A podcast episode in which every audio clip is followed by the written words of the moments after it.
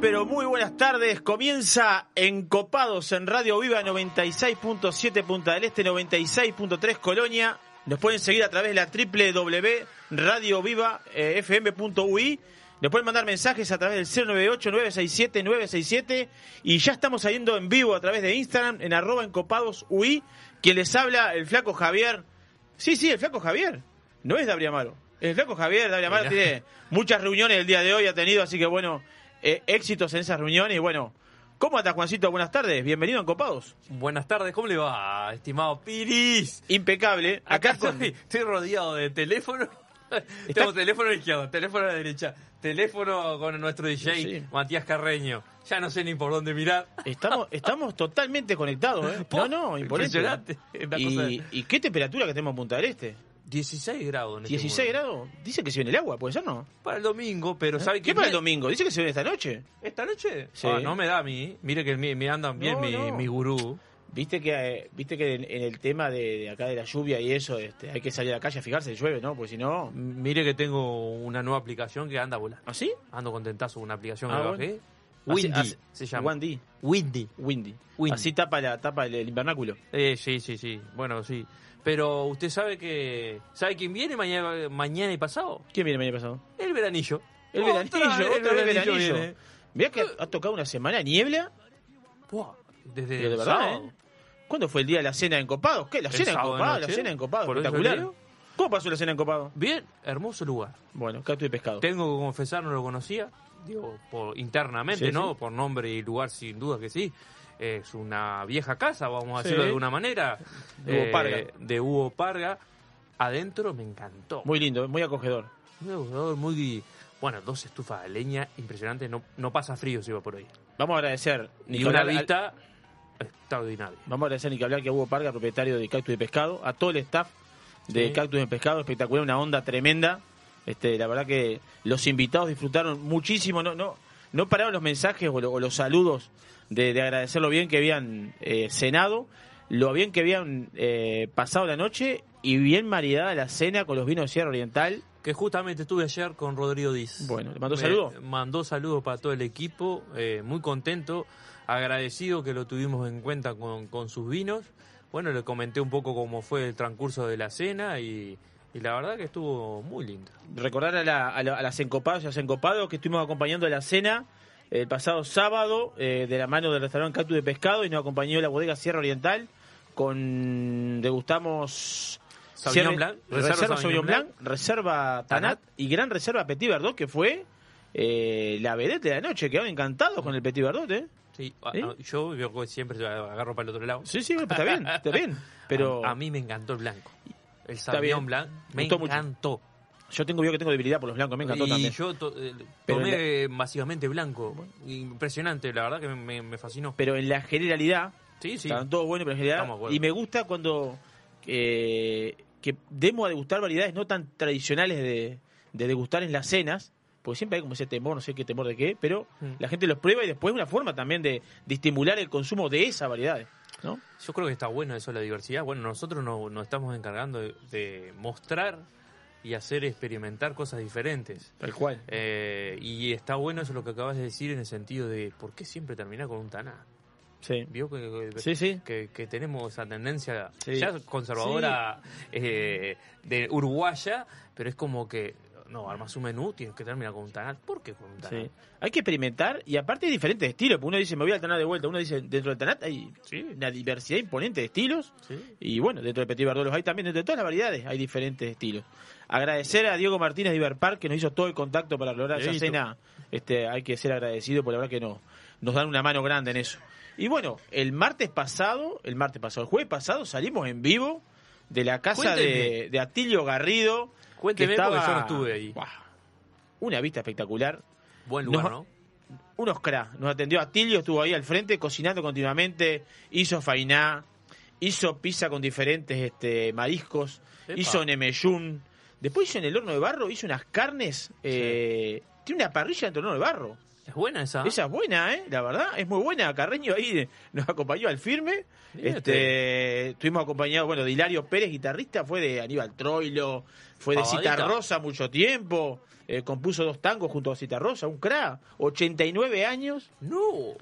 un fenómeno. Y después tenía a Castaldi, que me puede ayudar un poquito Carreño ahí, que era coleccionista de discos de no se me acuerdo cuánto. Exacto, coleccionista de discos de, de 87, de, de- de Revoluciones. Ah. Eh, el- ¿Qué vendría a ser eso? Uno es. Los discos de vinilo, digamos, salieron en, en varias versiones. La que conocemos nosotros ahora, eh, la que podemos comprar todavía en Palacio de la Música, lugares así, son discos de 33 y de 45 revoluciones. Ajá. Que entran de repente cuatro canciones de un lado y cuatro canciones del otro. Depende, depende del disco, de la duración y de la velocidad en la que se grabó. Estos discos fueron las primeras versiones que se escuchaban en las vitrolas, aquellas que, que, que eran, digamos, como, como a cuerda. Que de hecho eh, tuvimos la oportunidad de Sí, sí, escuchar de escuchar una. una canción este, de Citarrosa en, en, en una de estos. Y mien- mien- mien- impresionante, mi- impresionante. mientras este Hilario Pérez tocaba la guitarra cuando compuso ese tema con Cita Rosa. No, un No, show. Un, un un show. Un, un museo, ¿verdad? Sí, sí, la casa sí, y sí, me imagino. Un show espectacular. Un show Bueno, espectacular. él es prometedor. Un, la verdad la un pasamos- gran referente, ¿no? Este invitado que te habla Javi es uno de los tres coleccionistas más grandes de Uruguay. De discos tiene más de 10.000 discos en su colección. Y el más joven. Exacto. Bueno, Increíble. pueden entrar en Copados UI, están las entrevistas de ese día. Fue realmente una tertulia, la verdad fue una charla abierta, se habló de todo. Eh, unos crack, y con, en la mesa sentado Ricardo Cabrera, presidente de Eh, INAVI, Inavi. un fenómeno, le mandamos saludos a Ricardo que seguramente lo esté siguiendo. Eh, un crack, hablamos de todo, hablamos de bueno de la, de la inversión de la nueva sede de INAVI, con Sí. todo lo que viene eh, de laboratorio, bodega experimental, eh, capacitaciones, apoyo a la industria, espectacular. Una inversión de, un, se me fue el número ahora, pero un millón y medio de dólares, ¿puede ser? Si no estoy mal, un millón y medio de dólares. Claro que sí. Eh, mm, hablamos del tema de los packaging, ¿no? De que tuvo la- el programa Tocó anterior el de la, tema sí, que, que, que le dije. de la Tita Wine, hablamos también de los, de los Magnum, y él tiene la cabeza muy abierta al progreso. Él tiene- Como hablamos que le perspectiva de sí, cambios. Hablamos también del cuidado de los precios en los restaurantes, de los vinos también. ¿Ah, sí? este, de mucho te- tiene mucha cabeza y mucho, mucho para trabajar en el tema, así que le mandamos un abrazo grande a Ricardo Cabrera, que fue una espectacular. Recuerdo, nos puede estar siguiendo en arroba en Copados UI, estamos ya en lo vivo. tengo acá en vivo. Estamos en vivo, Ya estamos lo en tengo vivo. las redes, Estamos en vivo. Y si no, no mando un mensajito, aquí tengo el celular Oh, sí. Mensaje 9, eh, perdón, 098 098-967-967, el 841. Buen programa, como siempre, para todos. Un saludo al grupo. Gracias. Nor- Norita. Norita, un beso a Norita. Va a ser bisabuela, estamos esperando. ¿Ah, sí? Sí, va a ser yo, tío abuelo. Me vino el viejazo. Uh, ah, vos, tío abuelo, estamos, pa, pa, pa, estamos pa. esperando ahí. Agradecerle a, a Katy y Josefina, la chica de las redes. Sí. Divino la foto que sacaron el otro día en la cena de Encopados. Eh, la producción que nos hacen toda la semana. Eh, todo lo que suben a las redes. Acá llegan Encopados, Matías Costañán, sumándose a. Sí, sí, al- porque estamos esperando a Brusone. Sumándose no a la mesa de los del copado. Si, si se estaba tirando un paracaídas, ¿dónde no, andaba? anda por Durano, anda. Sí, fue allá, se ve Vamos a al, ver qué andaba al haciendo. aeropuerto Durano allá. No, yo creo que va a tener un pedazo de res para hacer ahí en, el- en el, en el ¿Ah, sí? 481. Fue ¿Cómo andamos? buenas tardes, ¿todo bien? ¿Cómo anda Costañán? ¿Qué dice llegadito, aprovechando este día invernal, que la verdad que el clima se viene portando divino acá en Ah. Punta del Este. Pues, no somos programa de clima, ¿no? Pero la verdad que este invierno ha sido un, un invierno bastante benévolo con nosotros. ¿no? Mire, sido yo a mí me gusta el invierno, pero al que no le gusta no se puede quejar, porque No, ah, no. hemos pasado en veranillo, en Mucha, veranillo. mucha estufita vemos por la casa No, de con, las... la, con la- con la patita para arriba la estufa. Claro. Yo- Pero digo, no se pueden quejar. no, que nos vamos a quejar. Hemos veranillo en veranillo, ¿no? esto que Y de, una noche, y de noche cena fuera el señor, así que Escuchame, imagi- estuvo y- visitando el sponsor. Estuve anoche acá con el señor y el señor Don Oscar y el ¿Qué señor dice? eh, bueno, Washington. Washington. Y Está así bien. estuvimos tomando algo. Bueno, ya que viene acá el compañero Matías, vamos a tomar el sponsor. Vamos arriba. Isidora, que está abierto los 365 días del año, mediodía y noche. 4 y 1 Gourmet. Pontín para Casa Silva. El Inmigrante, Escorihuela, Gascoña, Estrella Galicia. Vinos del Mundo, que está con el lanzamiento de Antigal. Cuente Tenemos al amigo Amaro que se está moviendo en ese tema. La semana que viene, la próxima, Sí. vamos a tener una conexión también con la gente de Antigal. Este, así que vamos a estar ahí. Está el lanzamiento Antigal 1 Malbec 2017, 3x2. Te llevas tres botellas por ¿Lo 2.500. probaron ese? ¿Lo No, probaron? no, no, yo, no. yo tampoco, no tenía Lo vamos a probar en copado. Se- la Semana que viene estamos ahí. Estamos ahí. Mire usted. Bien. Eh, 3 por 2 Tres botellas por 2.580 pesos. Antigal 1. Antigal Estímulo Malbec 2018, 6 por 4 6 botellas por 1.960 pesos. Eh, buen precio. Buenos precios. Sí. Bodega Garzón, Black River Caviar, Eh, Solera para etapas y vinos, que reabre en agosto. Tengo Estuve el para viernes abrir. con ellos. El 12 estamos acá. Eh, próximo jueves. El próximo jueves está acá sentada la gente de, de Solera para etapas y vinos. Gran Cru, que está con la promo española. Pieza Alcohol y Real de Aragón. Este, antes 1.900 pesos, ahora 1.500 pesos. Garnacha, Cariñán y Monastrel. E y Navi. Así que bueno. Este, Saludos a Ricardo que siempre acompaña ahí. Se ha hecho sido mucho de 481 y la verdad que siempre es un gusto sentarse, Pasó a a la, darse una vueltita. Sí, sí. sentar- sentarse a la mesa siempre con él y, ¿Cómo pasamos otro día. La verdad que es muy, muy bueno. ¿Eh? ¿Qué programa tenemos hoy? Eh? Tenemos en el, el próximo bloque, próximo bloque en vivo. A ver, algo novedoso en la radiodifusión eh, Punta Esteña y más te digo del Uruguay. Vamos a salir en vivo por la radio y Sí. por Instagram. Sí, sí, escuchó bien. Vamos a salir en vivo por la radio y por Instagram, acá en vivo, con Ernesto Bagda, enólogo de Catena Zapata. ¿Qué vamos a ¿No? probar? ¿Dónde están los vinos? Porque no, No, no, no, no- no vemos na- no veo ta- nada por acá. No ¿eh? lo podemos, sabías que venía no podemos abrir todavía. y después vamos a estar hablando con Ezequiel Vigo. Vigo de Cerveza Patrón. Así que tenemos un programa por delante espectacular con la columna del Juan en el medio. Y tenemos novedades, tenemos novedades. Estuve mirando las redes, ¿no? Estuve, mira. Las redes en Copado están. El 30 de pasa julio. había tanta información entre la cena, los anuncios. Sí. es como que no daba abasto. Y la- eh, eh, está informada. La gente en Copado nos pide, no, no, no suben nada y ahí atrás, atrás vienen las chicas, pángate. Enseguida suben algo. algo. El 30 de agosto fue el día del Mundial Cheesecake. ¿Le gusta el cheesecake? Me gusta. ¿Eh? ¿Qué, Sí. ¿Qué barriga del cheesecake? ¿Frutos rojos, maracuyá? Sí, ¿Qué barriga? rojos, frutos rojos. Frutos rojos, ¿no? Frutos Sí, rojos, frutos rojos. Bueno, a mí me gusta el de, le iba a decir, el de maracuyá. Eh, ah, bueno, está. La diversidad. está siempre bien. Él siempre ¿eh? para el otro lado. Él siempre eh, para el otro lado. contra, Es una contra. cosa. Mira, mira que da trabajo. ¿eh? Ah. Le doy un dato. Aunque su receta data de la antigua Grecia, fue en Estados Unidos donde se popula- popularizó por un error. Por un error como tantas cosas, ¿no? Eh, es el sello de muchas pastelerías en el mundo, sobre todo Estados Unidos. Sobre todo Estados Unidos, pero se ha hecho un, se ha hecho un postre clásico, ¿no? En todos lados, Mm. la verdad. Este, con una larga tradición e historia. Se cree que esta torta de queso se dio a conocer por primera vez en la antigua Grecia durante la celebración de los Juegos Olímpicos. Estamos ahora. 776 antes de Cristo y se eligió este postre para el evento ya que resulta un muy buen aporte de energía para los deportistas y atletas. En América su llegada se dio por error en la cocina de William Lawrence, un productor lechero que quiso competir con el queso francés, pero su receta no resultó como esperaba. Sin embargo, su contratiempo generó un gran invento, creó el queso crema o Filadelfia, fundamental hoy en la elaboración del el cheesecake. ¿Qué le parece? Tengo muchos saludos. Saludos, mande saludos. Mande saludos. Saludos a los encopados José Ignacio. Fernando. Fernando, te esperamos el jueves acá. el ¿eh? jueves, hágale acuerdo a su señora, porque la su señora se olvida. La agenda muy ocupada. Norita por Instagram. Norita por Instagram, está en todas ¿La conoce? telefónica y... está, por está por todos lados. Después está Florencia, está, ¿quién más? Santiago, está la gente de bodega que usted me mandó una fotito. eh, y anoche lo hablábamos con Mantilla. Cantera Monteoca. Cantera Montes de Oca, Sí, ¿están a Julio, le, a Julio le mandamos saludos ahí. Me, me, me arrimó unos vinitos ahí para probar. Bueno. Un rosé de Tanat, Tomé el otro día en la el casa de un albariño y amigo, el viñar me trajo. tomé la casa de un amigo el otro día albariño y tengo para degustar y dar una devolución eh, un albariño, pues lo tomé ya en el...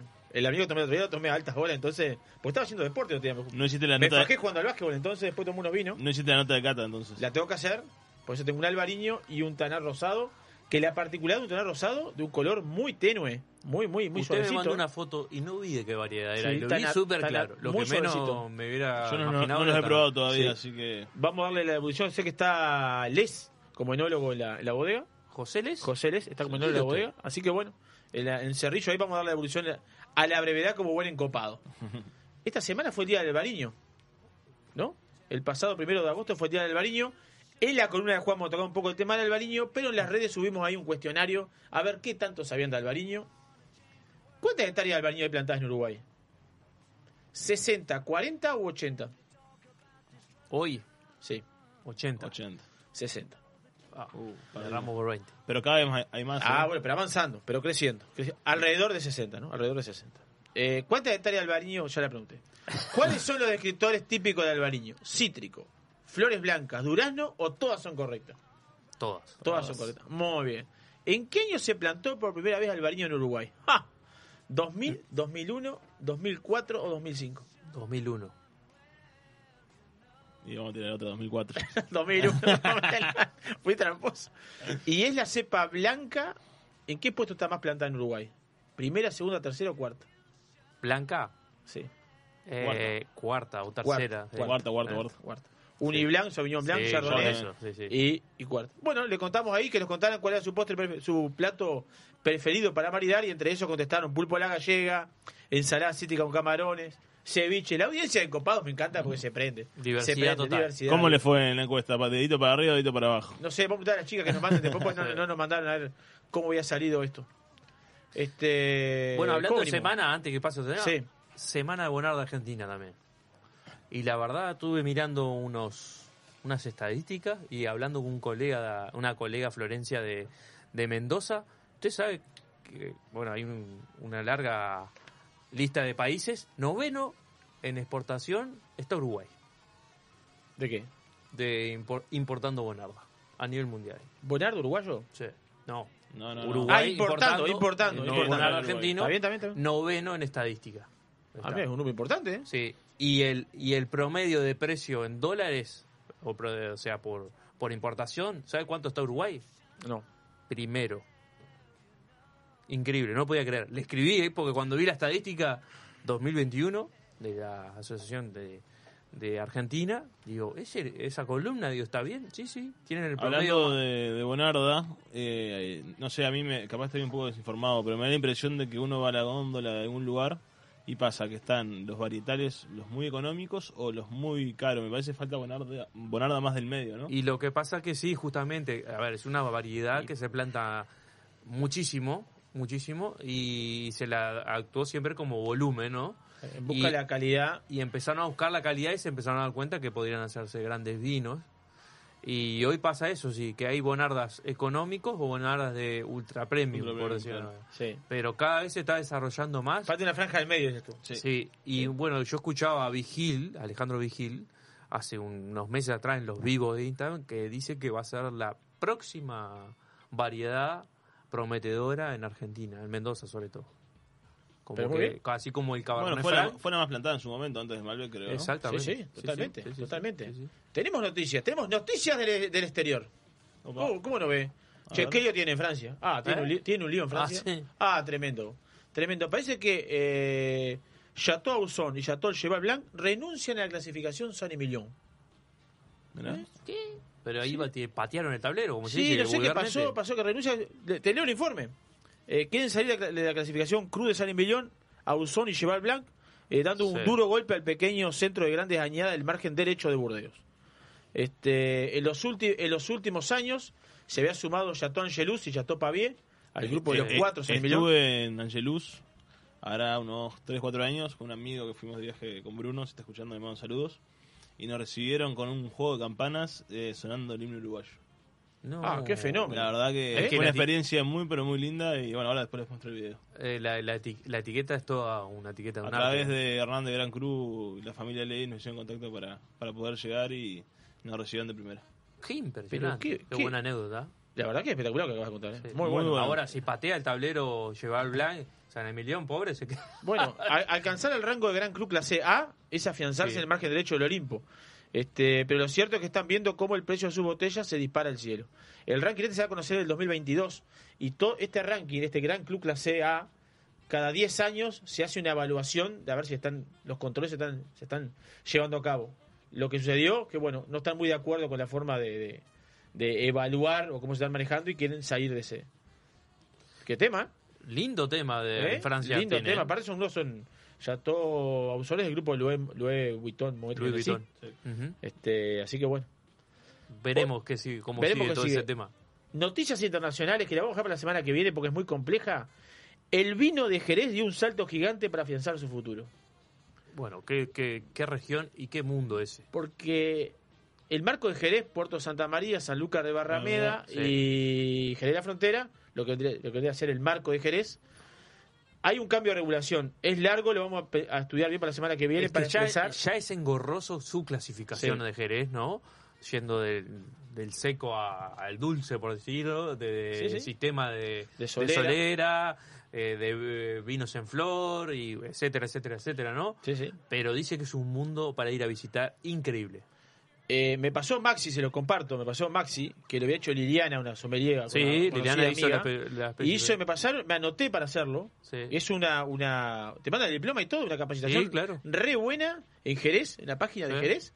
No lo he podido hacer, no tengo tiempo para hacerlo. Tengo pero muy bueno, la verdad que lo recomiendo. Después vamos a pasarle, vamos a decir a las redes que lo pasen, porque lo quiero hacer, está muy bueno. Inclusive podemos Hay uno, hay uno profesional, digamos, para decir de alguna manera, y otro más estándar. Exacto. Vamos- Podemos anotarla a Eliana un día, invitarla y hablar sobre ese tema. Es recontra Fue también a ella. Y aparte ella fue, justamente. Pisano largó el 3-14-15. Pisano. El Pisano. ah, el Moscatel. eh, Moscatel de Alejandría y San Giovese. Sí, y, la, y lanzó un Cirá también, Ayer no lo vi. 2020. Eh, Entonces, cosas diferentes. Ah, tengo ganas de hablar con esa gente también de, de Pisano, ¿eh? Sí. Verdad, yo hace un tiempo hablé con Gustavo. Hace mucho que, que no probé los vinos de, Sí. de Pisano. Yo la verdad también, la verdad que también. Decirle a la audiencia que estamos en vivo por la 96.7 Radio Viva Punta del Este, 96.3 Colonia. Nos pueden seguir por www.radiovivafm.ui. Nos pueden mandar mensajes al 098-967-967. Nos pueden escuchar por Spotify. Opa. En Encopados, nos buscan en Spotify en Encopados, ahí estamos. Y estamos en vivo en arroba Encopados UI. Nos vamos a ir a la pausa. y Déjeme- en el déjeme un par de mande, mande, mande, mande. Buen programa, un abrazo, Marino. Oh, mi viejo. Bien, grande. Papá. Después por Instagram entró Silvina, nos mandó un saludo acá, la gente de la bodega recién de Cantera Monteoca, saludos también.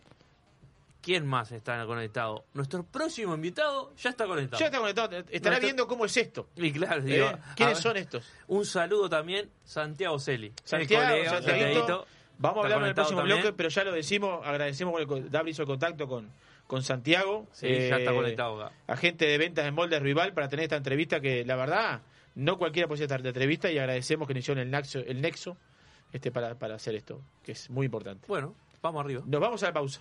Seguimos en Encopados. La carne en la parrilla, el vino respirando en la copa y encopados en Radio Viva. Se escucha en nuestra costa. En el año 1999 abrimos nuestra primer tienda de vinos en Argentina. Actualmente contamos con más de 50 sucursales entre Brasil, Argentina y dos en Uruguay. ¿Ya sabés quiénes somos? Tenemos vinos de Francia, Italia, España, Portugal, todo el Nuevo Mundo, Uruguay, Argentina, Chile, Estados Unidos, Sudáfrica y Nueva Zelanda. ¿Aún no sabés quiénes somos? Desde el 2005 estamos en Avenida Roosevelt y Parada 7 para que tu compra se transforme en una experiencia. Somos Gran Cru, la tienda de vinos número uno de la región. También experimenta la compra online a través de grancru.com.uy. Sentir las chispas de la leña y el calor de las brasas en el fuego. Escuchar el sonido de la carne sobre la parrilla, mientras te tomas un exquisito vino de las mejores bodegas. ¿Te lo imaginaste?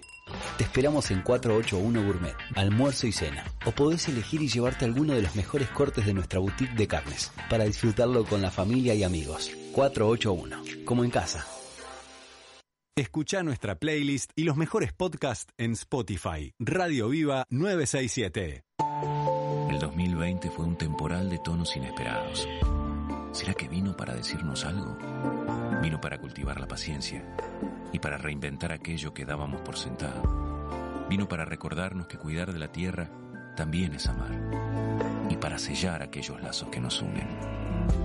La vuelta al sol, esta vez, vino para cosechar lo mejor de nosotros. Vinos del Uruguay, lo mejor de nosotros. Vinos del Mundo. Somos la casa de vinos de Punta del Este.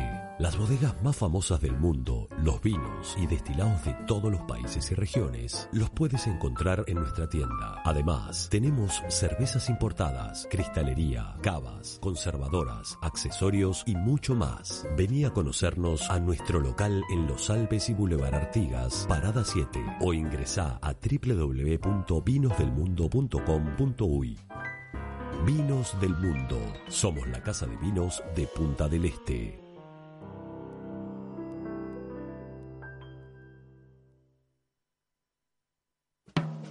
Restaurant Isidora, donde los sabores mediterráneos se conectan con la mejor vista del puerto de Punta del Este. Además de nuestras especialidades en pescados y mariscos, podrás probar nuestros exquisitos platos de pasta y risotto y maridarlos con una de las más de 200 etiquetas de Uruguay y del mundo que componen nuestra cava. Abiertos al mediodía y a la noche, en Rambla del Puerto y calle 21.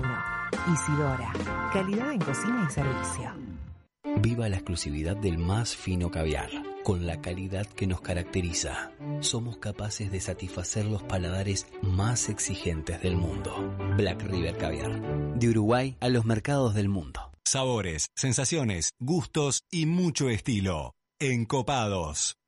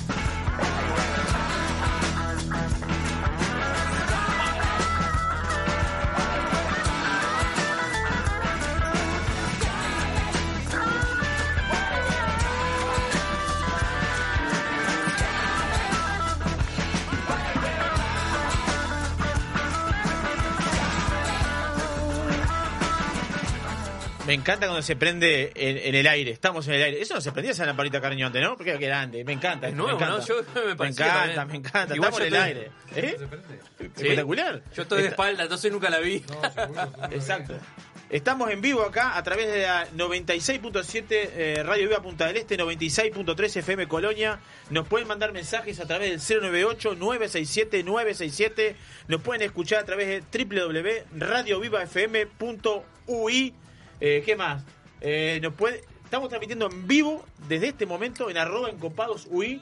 Nos pueden seguir, ya se viene una entrevista. Ya se está nuestro ya invitado está ahí invitado ahí, ya está Ah, invitado ahí. ah. Eh, tenemos en línea al enólogo de Catena Zapata, Ernesto Nesti Bagda. Lo vamos a presentar. Es ingeniero agrónomo egresado de la Universidad este, Nacional de Cuyo de Mendoza, con especializaciones en viticultura y enología. Comenzó a trabajar en los viñedos de la familia Catena en el año 2002. En 2005 pasó a integrar el equipo de investigación elaborando microvinificaciones para determinar los mejores parcelas de los viñedos de altura de la familia. Nesti no solo posee una amplia experiencia en cuanto al manejo de viñedo, sino también un conocimiento único acerca de las herramientas precisas que se necesitan para identificar la variabilidad de los viñedos, lo cual lo considera en clave a la obtención de grandes vinos. Buenas noches, Ernesto, bienvenido a Encopados. Hola, ¿qué tal? ¿Cómo están? Buenas noches. Bueno, un placer escucharte. Eh, te cuento, Ernesto, primero que nada es un placer enorme para nosotros los encopados este, tenerte acá en el programa. Este, agradecerte, agradecerte a ti, agradecerte a toda la eh, a la gente de Molde Rival que pudo hacer este contacto este, contigo. Muy agradecidos. A Santiago Celi. A Santiago Celi, más precisamente. Está conectado aparte también. Y eh, estamos experimentando algo nuevo. Estamos saliendo en la radio y al mismo tiempo por Instagram. Así que bueno, va a ser algo novedoso, Ernesto. Mirá, entre, entre la pandemia que nos hizo en que, en que nos hizo ser expertos en este tema, este- en este tipo de presentaciones, no dejamos de innovar, así que Ah, no. un placer. Bueno, el placer es nuestro. ¿Cómo está Mendoza?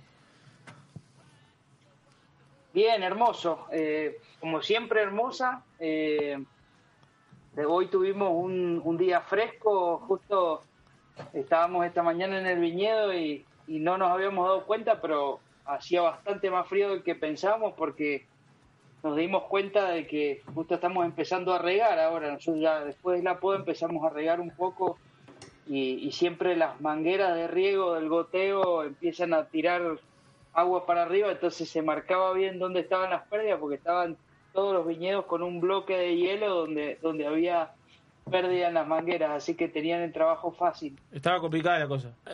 Néstor, allá, allá, por ejemplo, nosotros tenemos una particularidad acá, en este momento, que se- cada tantos días se nos aparecen unos veranillos. ¿Eso suele suceder allá en Mendoza, por ejemplo? ¿O el clima es eh, homogéneo así? No, no, no, nosotros sí tenemos, eh, porque nosotros acá tenemos un efecto que, bueno, explica un poco por qué somos lo que somos, por qué tenemos este clima, en parte que, que es nuestro famoso viento sonda, que es, que es una, una masa de aire que viene desde, desde el Pacífico, descarga todo el agua eh, del lado chileno y en la, en la cumbre de nuestras montañas, y cuando cruza la cordillera ya viene sin, sin humedad, entonces baja, levanta temperatura, levanta velocidad y te toca un día de verano en pleno invierno, pero verano 30, 33 Ah, grados. Ah, a Ah, bastante. Sí, sí, sí, pero y a lo mejor es un día nomás, ¿viste? Y, y bueno, y los mendocinos eh, ya, ya estamos acostumbrados, pero, pero nunca nos dejamos de quejar del sonda y pero sí, tenemos esa, esas situaciones, digamos. Bueno, te cuento, Ernesto. Este, tenemos para degustar acá eh, de Becatena Pinot Noir, Pinot Noir, eh, de Becatena Syrah y San Felicien Cabernet Franc, que son los nuevos ingresos que tiene Moldes al Uruguay. Y bueno, vamos a arrancar degustando mientras conversamos, así por lo menos no- nos distendimos más tomando algo. ¿Eh?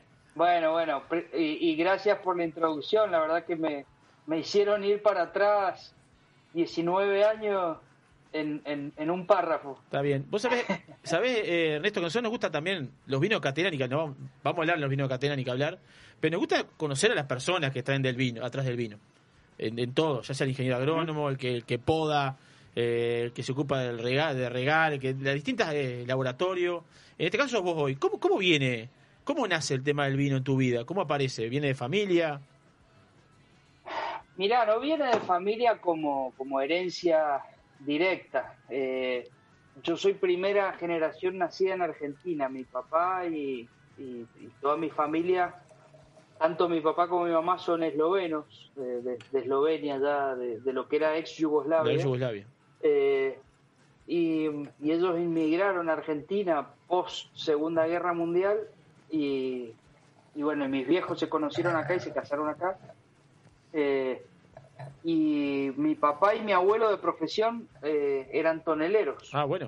Eh, entonces eh, llegaron a Buenos Aires y estuvieron días en Buenos Aires cuando llegaron del barco y después se, se, se vinieron para Mendoza porque acá era donde estaba el vino, los toneles y empezaron a, a- se instalaron acá.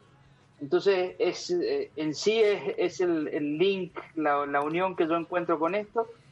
Eh, siempre digo que mi, mi papá y mi abuelo hacían los toneles, yo los, yo los estoy llenando y, y mis hijos serán los encargados de tomárselos. Eh, y, y después nada, no, no, no vengo de una familia de agricultores tampoco. Bueno, mi papá maderero toda la vida, sí.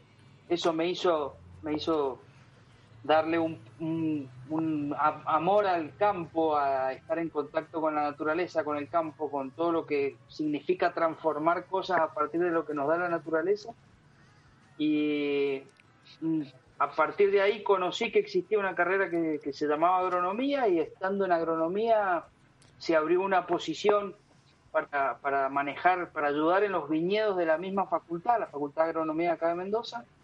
Me metí ahí, me enamoré de los viñedos y al final, cuando terminé mi carrera, directamente entré en Catena Zapata a hacer pasantías y acá estoy. Y acá está. 19, cose- 19, 19 cosechas más tarde. Esa profesión que hablabas recién de tonelería, eh, bueno, más que ligada a la, a la bodega y a los enólogos, ¿es una profesión que, que existe todavía en Argentina o en Mendoza?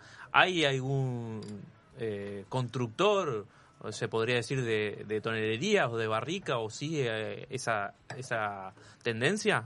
Mirá, mis, mis primos, eh, yo tengo eh, primos acá que, que han seguido, eh, siguieron con lo que fue la empresa que, que en su momento fundó mi abuelo, después tomaron mis tíos, mi papá también, cada uno en su parte, porque en un momento se, se abrieron cada uno por su lado, pero, pero sí, una, una parte de mis primos está, está todavía dedicada no exclusivamente a la tonelería, pero sí, cada vez que tienen que hacer algún trabajo de tonelero lo hacen. Está bien. Pues es que hace un tiempo, estábamos hablando, no sé, hace un tiempo ya sé, con David Bonomi. Y le preguntamos, por ejemplo, a David, un crack, gran persona también. Eh, Divino, sí, un amigazo. eh. uno pensaba que en Mendoza era todo enólogo, ingeniero agrónomo, y era que cuando él se, se estudió, decía, que era difícil que estudiara la gente enología o. Y de repente empezó a haber un, un- gran salto hacia, hacia el estudio de enología. ¿Y cómo ves esto transmitiéndola hoy? ¿Cómo ves hoy a los enólogos este, eh, haciendo esto? Este, estando en vivo, transmitiendo la identidad de la bodega, este, estando en el tapete de- de- de- de la enología argentina. ¿Cómo lo ves eso? A mí me parece fantástico. O sea, yo creo que nosotros hemos entendido que, que, que tenemos que, que aprovechar todas estas oportunidades, todas estas herramientas para, para tratar de que la gente esté al lado de la barrica con nosotros, al lado del tanque con nosotros, probando el vino y nosotros contándole por qué eh, hacemos el vino eh, así como ellos lo están probando, cómo interpretamos nosotros el, el terroir, el lugar de donde viene cada uno de los vinos, qué es lo que queremos transmitir, porque más allá de que, de que los enólogos, los agrónomos somos eh, técnicos, científicos, esto no deja de ser, eh, no, no deja de tener una carga muy fuerte de arte, de, de- de que al, fi- al fin y al cabo lo que nosotros estamos transmitiendo dentro de la botella son sensaciones. Eh, podemos conocer qué compuestos pueden generar más o menos sensaciones en determinadas cosas, pero al fin y al cabo la decisión final nosotros las tomamos como consumidores, como, como degustadores. Está bien. Eh, así Y hoy- que y hoy- es, es, es eso. Hoy, hoy la botella de vino nos ayuda a transportarnos a la región, a la zona, a claro. conocer la identidad. Y eso hace llegar eh, un poco el trabajo, eh, la experiencia a diferentes partes del mundo, como lo hacen estas redes sociales y como pasó en la pandemia de los vivos. Eh, yo escuchaba y sigo mucho a tu compañero, por supuesto, el gran Aleve Gil, y me acuerdo de Claro. muchos enganches de noche que hacía a medianoche ahí, y lo hacía transportar en su Sí, mostrando la en sus mostrando la inicios, bodega, mostrando la bodega, y eh. transportar en sus inicios y sus experiencias con algunos vinos o un día agarraba y la gente le, le, le publicaba los vinos que tenía entonces un poco que les ayudaba de Sí, guía hacía un si- feedback, había un feedback. de- había un bueno. feedback de guarda si le tenía que tomar o, o te acordás de aquel vino eh, eh, te pasó un poco eso también de ir y volver en la, en la historia de, de tu profesión Sí, claro, totalmente. Eh, a ver, eh, y más en esto, esto, yo siempre digo, si bien nosotros podemos hoy aplicar la ciencia, la tecnología del siglo XXI en, esta tradición milenaria, te diría, de, hacer vino, eh, eh, nosotros no tenemos, o sea, seguimos eh, siendo nuevos en- en cuanto a aprender sobre nuestros terroir, eh, en cuanto a hace- hacer distintas pruebas o probar distintas cosas todos los años, sumado a que no todos los años tenemos lo mismo del mismo viñedo, de la misma uva, siempre cambia, entonces es, es una improvisación continua eh, y, y siempre, siempre uno tiene que estar mirando para atrás, porque hoy cuando abrimos una botella, bueno, no sé qué pinot tienen ustedes. ¿2000, Juancito? Eh, 17 17 bueno, yo tengo el mismo. O sea, han pasado cuatro años. Vamos de- a brindar entonces, entonces Sí. vamos a brindar, vamos a brindar, vamos a brindar, vamos a brindar. salud Vamos a brindar. Salud. Espera, espera que me, espera que me llevan ventaja ustedes. Pero bueno, eh, en definitiva es eso, es como que tendemos un, un puente eh, al mismo tiempo de estar probando una experiencia, un terroir, un mensaje, una variedad, eh, un sueño, en fin, se podrían decir muchas palabras y que está increíble, ¿no? Que es el, eh, en sí es el Sí. mundo del vino, ¿no? Bueno, yo, yo cada vez que abro una de nuestras botellas tengo, tengo la doble, tengo la ventaja o la, la, la fortuna de tener la doble sensación.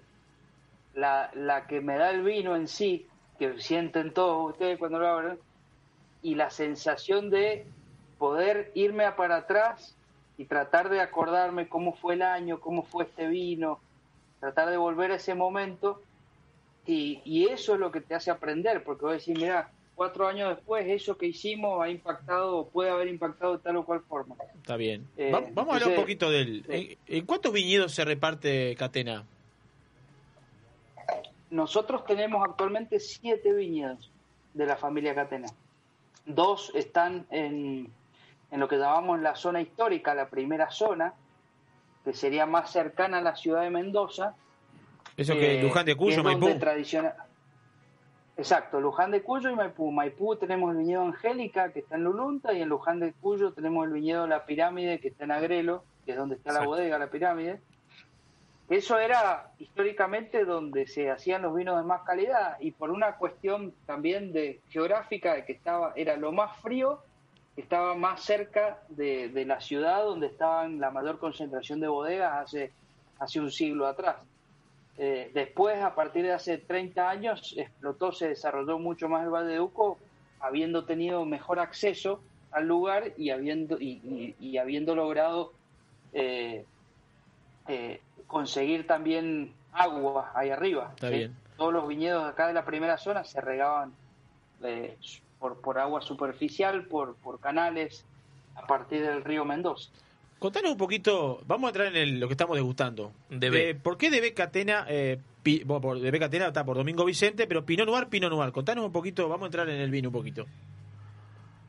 Bueno, toda, toda la, toda la- el, el concepto detrás de estos de Becatena, eh, Pinot, Pinot, Malbec, Malbec, Cabernet, Cabernet, eh, nacen por, por una cuestión de, de honrar eh, la, la pasión que tenía don Domingo, Domingo Vicente Catena, eh, por, por, por hacer blends, por blendear, ¿sí?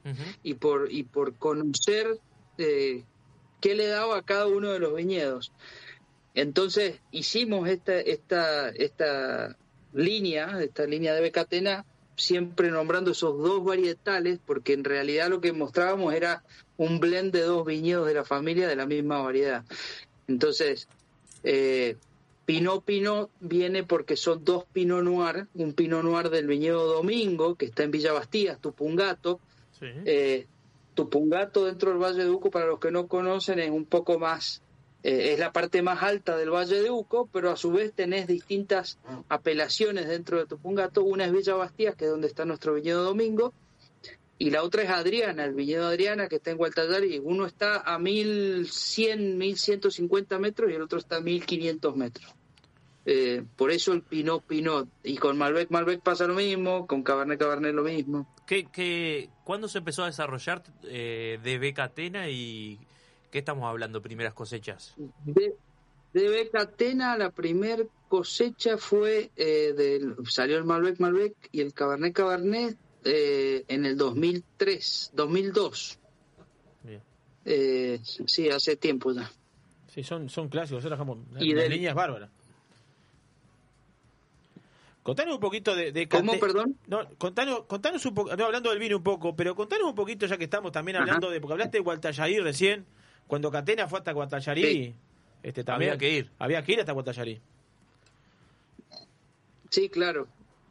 Eh, que, bueno, ahí era cuando le decían el loco a Nicolás. Sí. Eh, porque, porque sí, porque, a ver, justamente ya que estamos hablando de, de Don Domingo, Nicolás siempre cuenta que, que eh, su papá, Domingo, le decía que si él quería buscar climas fríos, acá en Mendoza tenía dos opciones. O irse hacia el sur, ¿sí? Lo que sería el sur del Valle de Uco, San Carlos, Tunuyán, Lo más Eh, al sur. dentro de eso, dentro de esos departamentos, digamos, eh, estamos eh, con eh, te- tenés Vistaflores, tenés eh, Altamira, el Cepillo ahora que, que es reciente, bueno, todos esos, esos lugares, la consulta, eh, él le decía, podés buscar frío hacia el sur o podés buscar frío hacia el oeste, o sea, subiendo en altitud, ganando latitud, gan- ganando latitud o ganando altitud, digamos. Y le dijo él, eh, Domingo era un fanático de todos los viñedos de la zona del- de la zona más del sur, de la parte del Valle de Uco, pero le, le decía a Nicolás, si querés estar más seguro, andate más hacia la montaña, andate lo más alto que puedas, porque en el sur hay más riesgo de heladas. Entonces te conviene te conviene escaparte de las heladas para tener uva. Subir en altura. Y, y bueno, y él hizo eso, él hizo eso, pero se fue se fue de mambo, Se digamos fue, se- se fue a Adriana o Altadarí a 1500 metros en la época en la que el viñedo más alto a lo mejor estaba ahí en esa zona donde estaba Villa Bastilla o 1200 metros un poquito más pero este se fue a plantar a 1500 que ahí había había algunos frutales manzana eh, y no mucho más y algunas hortalizas un- Lo- un- y plantó el viñedo y, y- y bueno, y empezó plantando Chardonnay, Pinot Noir y Merlot, que son variedades de ciclo corto, digamos, como, como para que le escapaba el vizcachazo, no sé si ustedes tienen la misma, la misma frase allá, sí, sí, eh, sí. si, le, si, le esca- si le escapaba el tiro, eh, por lo menos iban a ser variedades eh, de ciclo corto que maduran más fácil, eh, y hoy en día tenemos Cabernet Sauvignon plantado en, en Adriana, y Lo- madura perfecto. Lo que me Increíble, impresiona, eh, porque va a ser casi 20 años, se podría decir, del inicio de esta línea, pero que era ya se estaba haciendo una búsqueda de terroir, como lo estás describiendo Y vos, y, y lo que es lo que se habla hoy por hoy a- al 100% eh, en todas las bodegas eh, y, y ya con esa visión de hace 20 Sí, años, y ¿no? pionero en investigación. Y bueno, sí, pionero en investigación. Este, Bueno, sí, que- tal cual. Tal, tal cual, ahí Silvina Sal- Silvina puso un visionario, o sea, al principio le decían loco, pero Sí. después todos Sí. terminaron hay que tener un poco de loco. terminaron Claro, claro, pero terminaron mirando por arriba del hombro dónde plantaba el siguiente viñedo Nicolás, para ir todo a plantar ahí. Entonces, eh, visionario, pionero, sí, tal cual. Tengo una frase Y- tuya, Ernesto, tengo una frase tuya, me la anoté acá, que la leí. Este, efecto de cierto frío de altura. Ah, bien, buenísimo. ¿Eh? Sí. Contame eso. Me te escuché y dijiste, efecto desierto frío de altura es lo que tiene. Muy buena. Es buena, es muy buena. ¿eh? Pero creo que se la lleve a las Bueno. encopados, y a los encopados nos están escuchando y a nosotros mismos. ¿Qué sería el efecto desierto frío de altura? Bueno, a ver, eh, la, yo siempre digo que si tengo que describir Mendoza, viste que los que, que, los americanos, los, estadounidenses tienen tienen todas sus técnicas para, para, para dar charlas y alguna vez me preguntaron eh, cómo describirías Mendoza eh, en una elevator talk, me dicen, que es la charla de ascensor.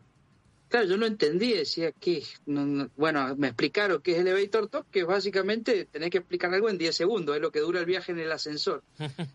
Eh, y yo le dije, desierto frío de altura. Esa, esa fue mi, mi descripción en sí muy general, muy global de, de todos nuestros viñedos. Si bien cada viñedo tiene su particularidad y dentro del viñedo no, hoy, hoy sabemos que hay vinos distintos, eh, en general si tuviese que describir qué somos, por qué somos distintos nosotros, es por eso, desierto frío de altura. Desierto frío suena contradictorio, pero cuando vos pones un desierto en altura, se transforma en, un, en una zona fresca. Esa combinación no existe en otra parte del mundo. Una, una altitud de mil metros para arriba, mil, mil, entre mil, mil quinientos metros, eh, que, que, esa altitud te, te da mucho, mucha paleta, mucha gama de perfiles de temperatura y a su vez te da mucha intensidad de sol y ese, y ese sol hace que las plantas reaccionen de una manera distinta. Por eso el Malbec en, en, en nuestros terroirs es único porque respondió a eso. Y, y, bueno, y el hecho de estar en una zona seca nos da uvas muy sanas y nos da noches muy frescas. Entonces, toda esa combinación de cosas solamente sucede acá. Sería una, una manera fácil de explicarlo. Está bien, espectacular. Eh, yendo un poquito al, al Pinot, ya que estamos en, con el DB Pinot Pinot.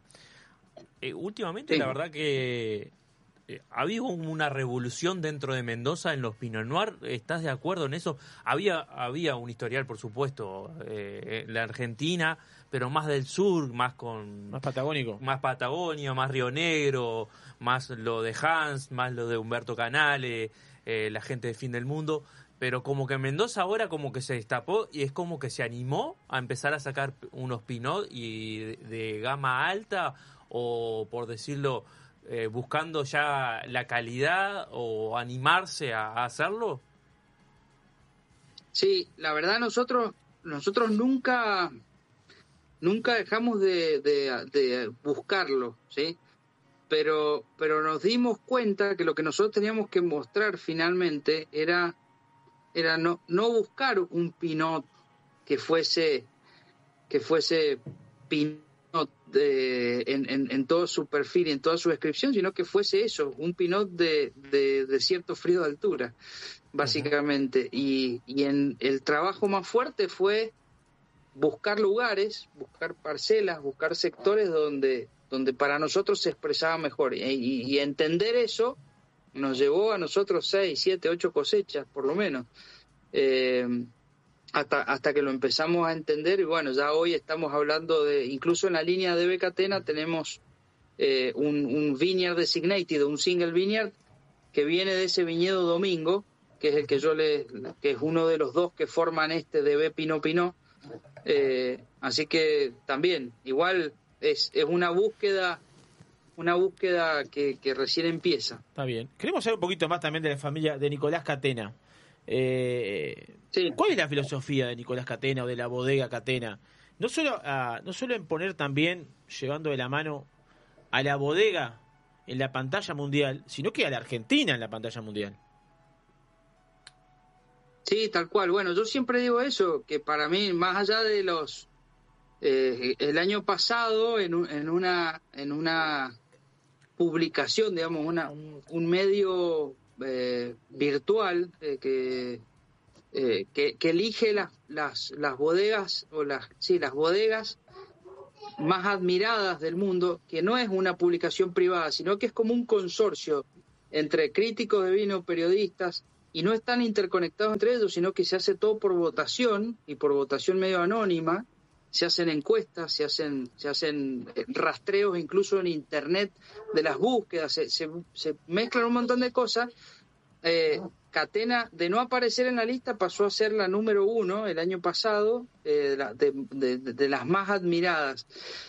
Y la verdad que fue un shock, porque no es una publicación de esas de las famosas, pero sí que tú, tiene mucha repercusión porque se sabe que es una cosa muy independiente. Eh, y la alegría nuestra era qué bueno que es para, para todos los vinos de Argentina. Y lo mismo pasa con el primer 100 puntos que tuvimos, el primer 100 puntos de Argentina. Bu- Bueno, me acabo de mandar un furcio, pero el primer, el primer 100 puntos nuestro de, de, de, de- de Parker fue para Argentina también. O sea, y a partir de ahí se, se abrieron un montón de, de, de posibilidades. Y, y, y, y- y Catenas fue un pionero visionario muy fuerte en eso. Él, cuando entendió de que nosotros teníamos que empezar a mostrar qué nos hacía distintos y entender eh, que teníamos que mostrar el potencial de calidad que teníamos, eh, él se la jugó y se fue afuera y, y se fue a Estados Unidos eh, in- in- inicialmente a vender Cabernet Sauvignon y Chardonnay caros. ¿Sí? O sea, Sí, un la, bandera con un salió con un Cabernet Sauvignon, que era bastante audaz, conquistar un mercado internacional con un Cabernet Sauvignon. eh, pero era, era conquistar Estados Unidos con un Cabernet Sauvignon, que son, Claro. después de Burdeos, son los líderes en Cabernet. Y en Chardonnay también. Chardonnay. Claro. Eh, bueno, entonces, ¿qué, ¿qué hizo él? Dijo, no, yo voy a poner mi mejor vino y lo voy a, y lo voy a vender como yo creo que se tiene que vender. Y bueno, y eso fue toda una cola que vino atrás, junto, con, junto después con el desarrollo que hizo del Malbec, de, de, de- de entender que el Malbec era nuestra insignia. Eh, a partir de ahí, hoy Argentina se encuentra en una posición en la que los vinos de Argentina se consideran vinos premium. ¿sí? Sí, ¿Por qué? Porque alguien entró. Ernesto, Sí, escucha esto.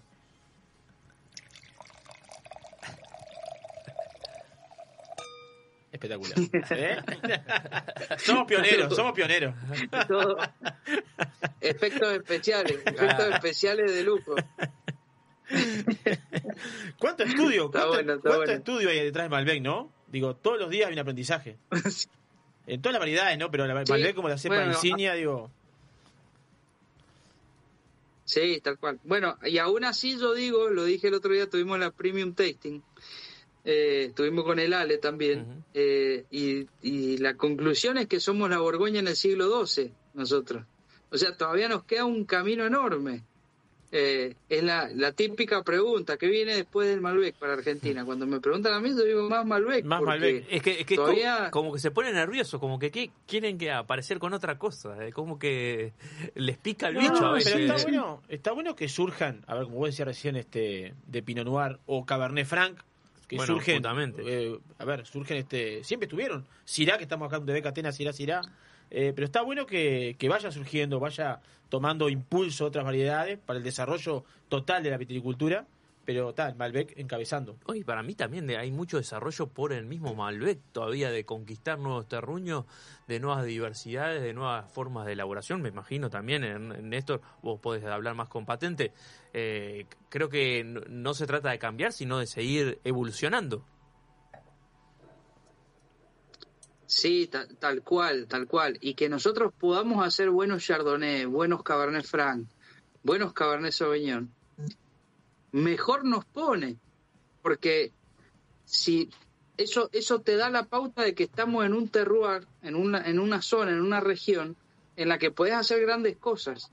Si bien el Malbec es el que nos dicta el camino, el que más nos muestra las diferencias, eh, el que mejor se adaptó a nuestro a nuestra cosa y lo hizo único o, o lo hizo de forma única acá pero que podamos hacer buen Pinot que podamos hacer buen Chardonnay buen Cabernet Franc estamos haciendo garnacha ahora probando distintas cosas eh, para nosotros es, es, es- es fantástico un poco para la diversión nuestra para no estar siempre con lo mismo y, y por otro lado te da la pauta de que de que el terroir tiene un potencial fantástico, hay que encontrar el lugar nomás.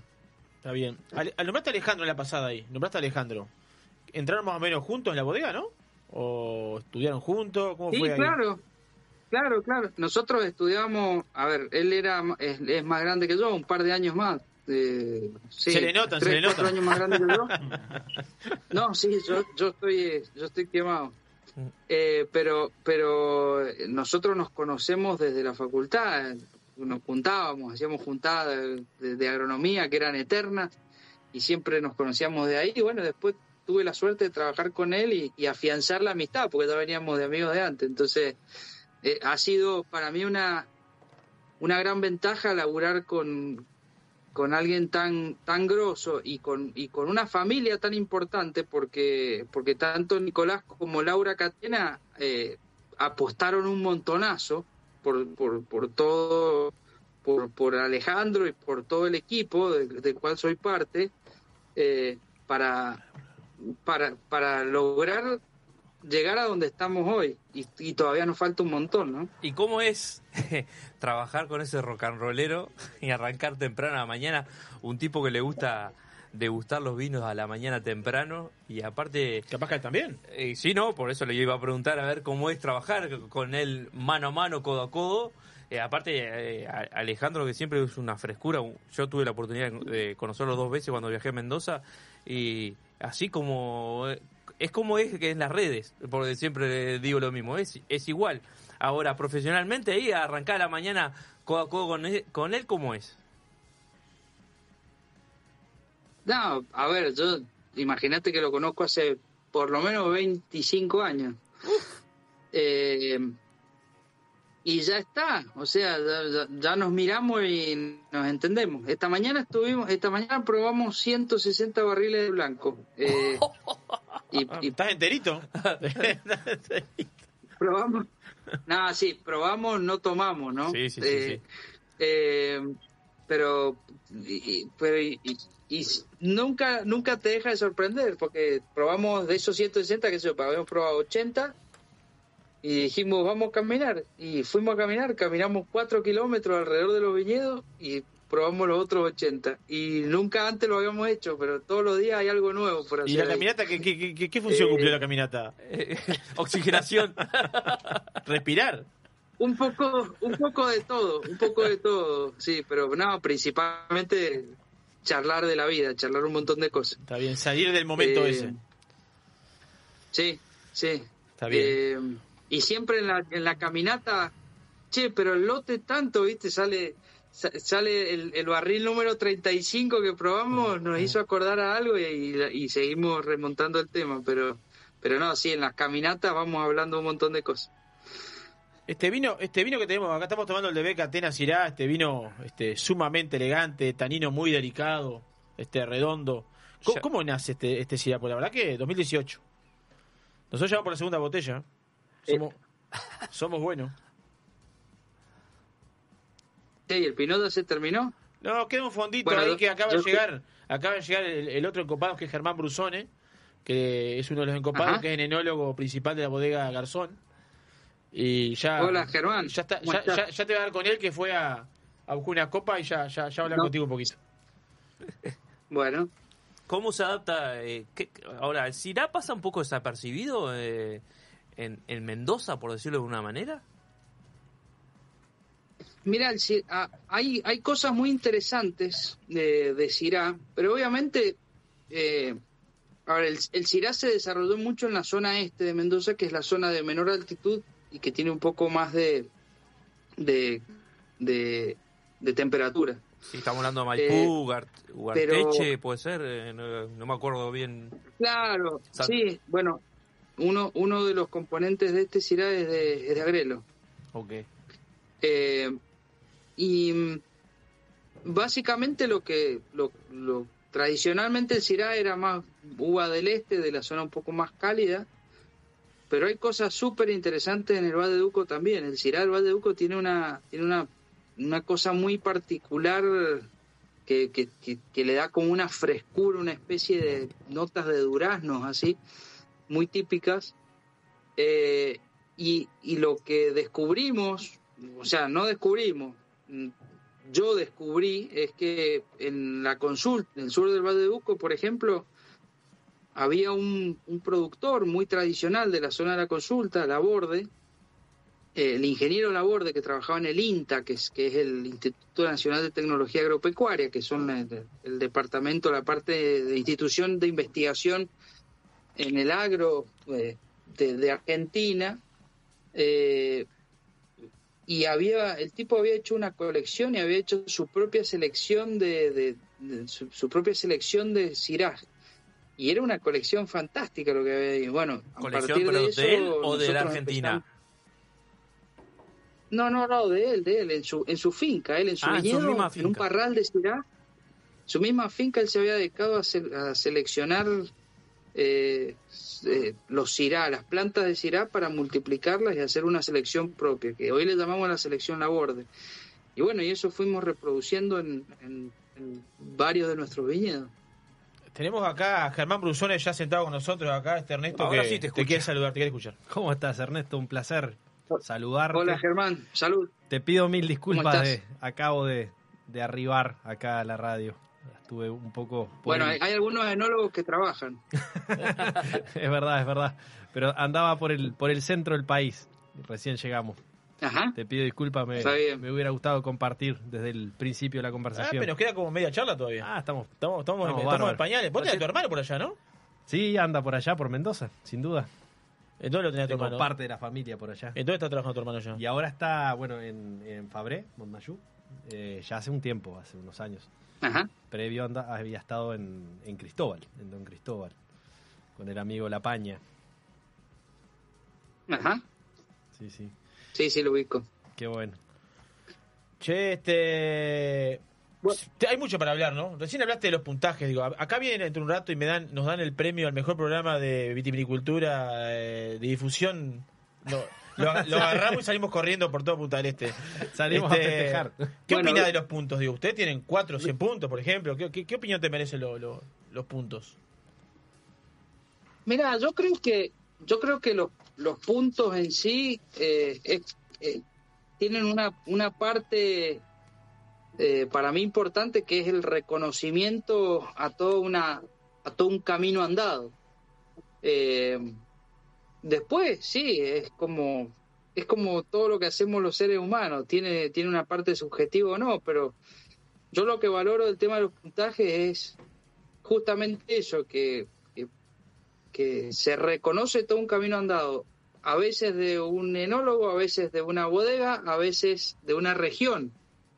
Por eso digo que para mí fue súper importante cuando nosotros tuvimos, si bien a, partir de otras publicaciones habíamos tenido buenos puntajes, pero, pero Parker en su momento cuando le puso 100 puntos al River Stones, al, al viñedo de parcela, al vino de parcela de Adriana, eh, fue fue como un camino, o sea, fue fue algo como un reconocimiento, no no en sí el, los 100 puntos, pero yo me puse muy feliz tanto por nosotros, por el camino que habíamos andado, por Nicolás que plantó el viñedo en el eh, a principios de los 90 sin saber lo que iba a pasar y con todo el esfuerzo que le puso eh, y por Argentina.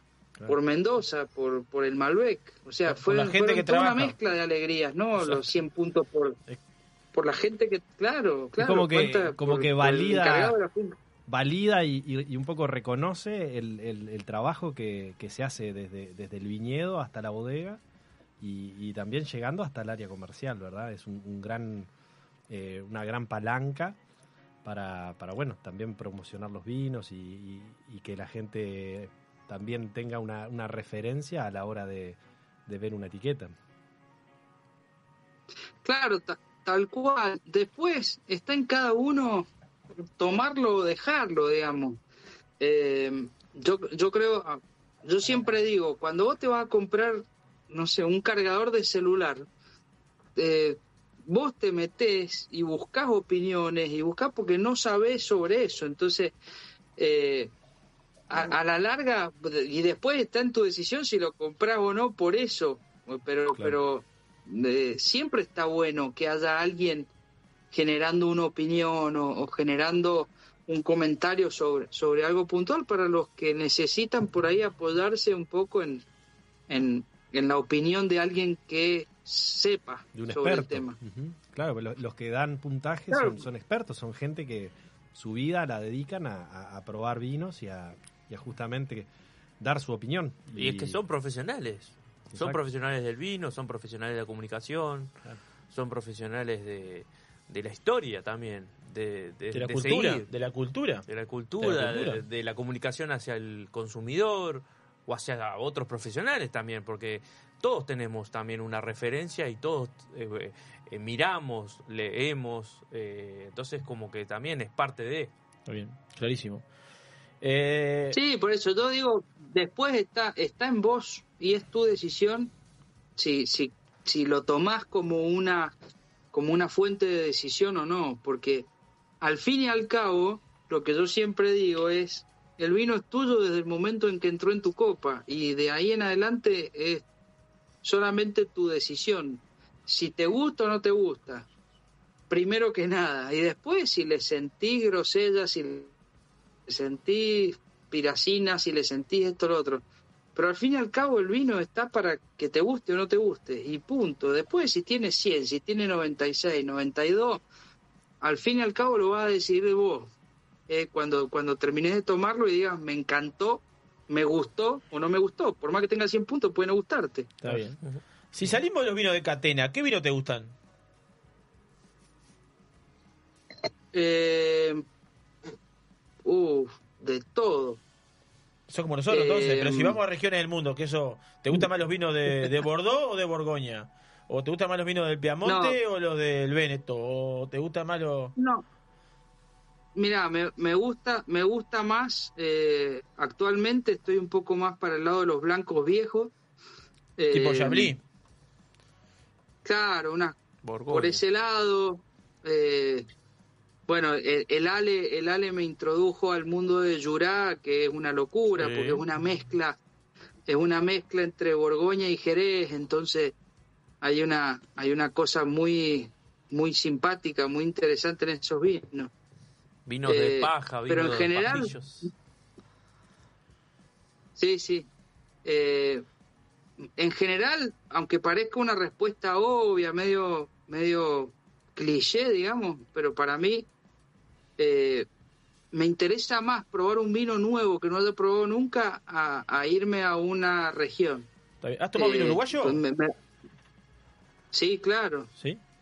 Eh, eh, pero siempre, siempre la, la, para mí la, la, la- lo que más me atrae de, de- de probar un vino que no sea de catena es probar un vino que no haya probado nunca. Eso para mí es mucho más interesante que, que una región en particular o una bodega en particular de otra zona. Está bien, porque eso Pero también, eso abre la cabeza. Eso también abre la cabeza en la investigación, en el estudio. Bueno, fundamental, por eso para mí viajar es una gran ventaja. Ustedes saben que acá en Argentina no es tan fácil el, el mercado para que entren vinos de afuera, pero yo cada vez que viajo, eh, Te iba a preguntar justo eso. Cu- ¿Qué posibilidad? cuando encuentro, lo, lo mejor para mí es que al lado del hotel tenga un restaurante que venden vino por copa, Sí, claro. porque Testear. porque pruebo todo, pruebo todo y, y- y me voy caminando a mi cama. Eh, Sí, y no desperdiciar, porque Pero si bueno. no tendrés que comprar cuatro o cinco botellas y, y es Y difícil. tenés que tomártela, capaz. Por capaz eso. tenés que tomártela. Por eso. y es un peligro. No, sí, sí, está- pero si, si, si hay que hacerlo, lo hago. Sin duda. Contanos, contanos un poco algo que hacen mucho ustedes en Catena que son las microvinificaciones. Contanos un poquito de, de micro... habla- Hablanos un poco de microvinificaciones. Y, contar, Bueno, y mi- contarle, perdón, y contarle a las encopadas, a los encopados, ¿qué son las microvinificaciones? Aparte de... de- No, no es tan difícil de explicar. Micro, chiquito, vinificación, vinificación chiquita, básicamente. ¿Qué significa eso? Que nosotros dividimos, dentro del viñedo dividimos por sectores. Hacemos sectores, o sea, grupos de plantas que vamos cosechando eh, y, las hacemos en, pequeños volúmenes, o sea, máximo 2.000 kilos eh, y, y- y en general están entre los 500 600 kilos. Eh, cada uno de esos vinos son los que a nosotros nos han hecho entender de, en, en, en 20 años a lo mejor eh, lo, lo que lo que otros lugares del mundo les llevó siglos, aprovechando el conocimiento de otros lugares del mundo. La ventaja que nos dio Entonces, eso. las micro- la- la- las microvinificaciones, al fin y al cabo, lo que hacen es dividirnos o micronizarnos todas las distintas partes del viñedo y, y te da ingredientes distintos. digamos. No es lo mismo cocinar con tres ingredientes que cocinar con 300. ¿Y también eso Hoy te puede marcar una nosotros- tendencia? De- Sí. Te- en, en- en qué sentido lo Eh, preguntas? una tendencia en el sentido de ponerle foco a cierto terroir, a cierta parcela o a cierta variedad. Claro, es que totalmente, porque vos cuando tenés esa división empezás a notar eh, cosas que son muy distintas al resto y ahí es donde empezás a trabajar sobre eso, donde empezás a, a lo mejor ver hasta dónde te puedes ampliar con esa parcela, pero, pero que te da tan distinto al resto de las cosas que ahí empezás a trabajar en ese punto.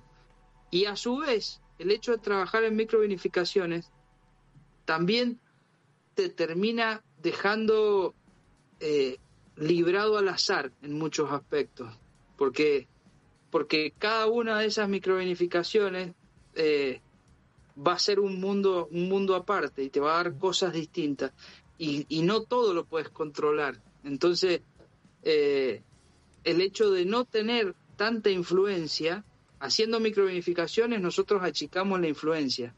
Eh, Porque si vos, si vos decís, estos 30.000 kilos de uva los meto en un tanque, listo, ya decidiste que iban los 30.000 kilos juntos, o los 20.000 kilos juntos, o los 10.000 kilos juntos. Cuando vos los separaste, es medio como que lo dejaste hasta que se hagan vino, lo dejaste ser. Y a partir de ahí, bueno, después empezás a probar, porque obviamente nosotros hoy estamos haciendo 1.500, 1.600 microvinificaciones. Obviamente que al, al mes 3, al mes 3 esas 1.500 pasan a ser a lo mejor 500 cosas distintas, pues ya empezamos a mezclar, a juntar.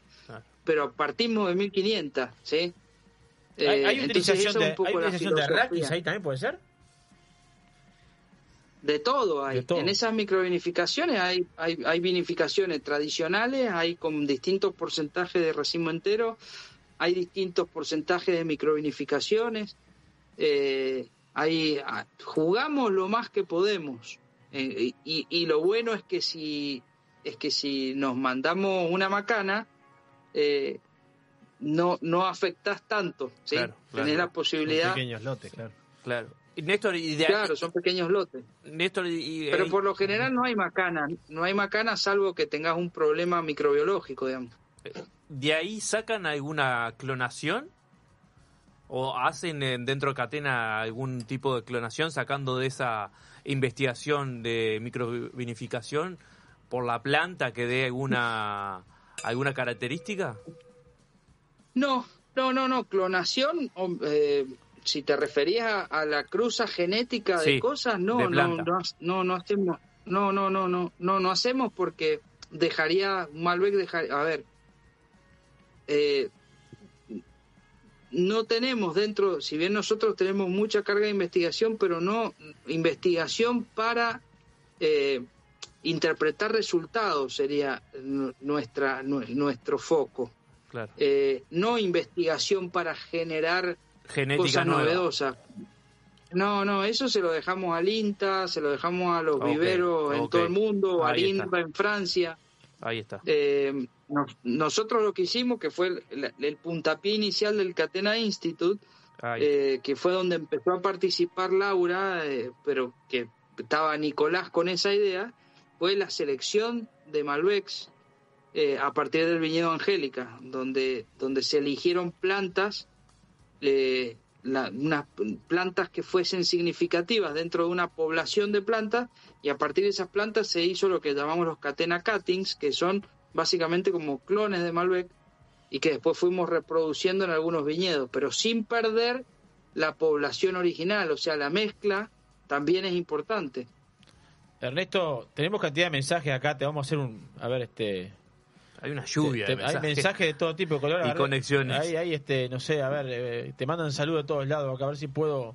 Si es medio complicado para celular yo, ¿eh? Sí, está- estaba Este- viendo amigos de Buenos Aires, estaba Ah, claro, viendo está- amigos de... Me mareé. de Me mareé, Cataluña. vos estás conectado también. Eh, Lo que pasa es que eh, en Copados somos pioneros, estamos en Instagram al mismo tiempo que la radio. Es verdad que vos los tenés los mensajes ahí, perdón. Este, pero se están sumando gente de todos lados, Sí. como tú decías recién, Y colegas también. y colegas. Qué Sí, bueno, sí. ¿eh? Y colegas argentinos también. Porque lo que buscamos de Encopados es, es- es difundir, este, difundir eh, el vino, la gastronomía, la cultura, las personas. ¿eh? Sí, Así totalmente. que Somos puentes. es- somos, somos puentes. Me dejaste, me dejaste sorprendido y, y todavía no salgo del asombro la cantidad de, de ensayos que hacen. Es impresionante. Tienen para... Bueno, nosotros en el, en el 2004 eh, fue cuando, cuando empezamos súper firme a, a trabajar con esto de las microvinificaciones. Ese año hicimos 2.800, 2.900, fue una locura, eso sí fue una locura.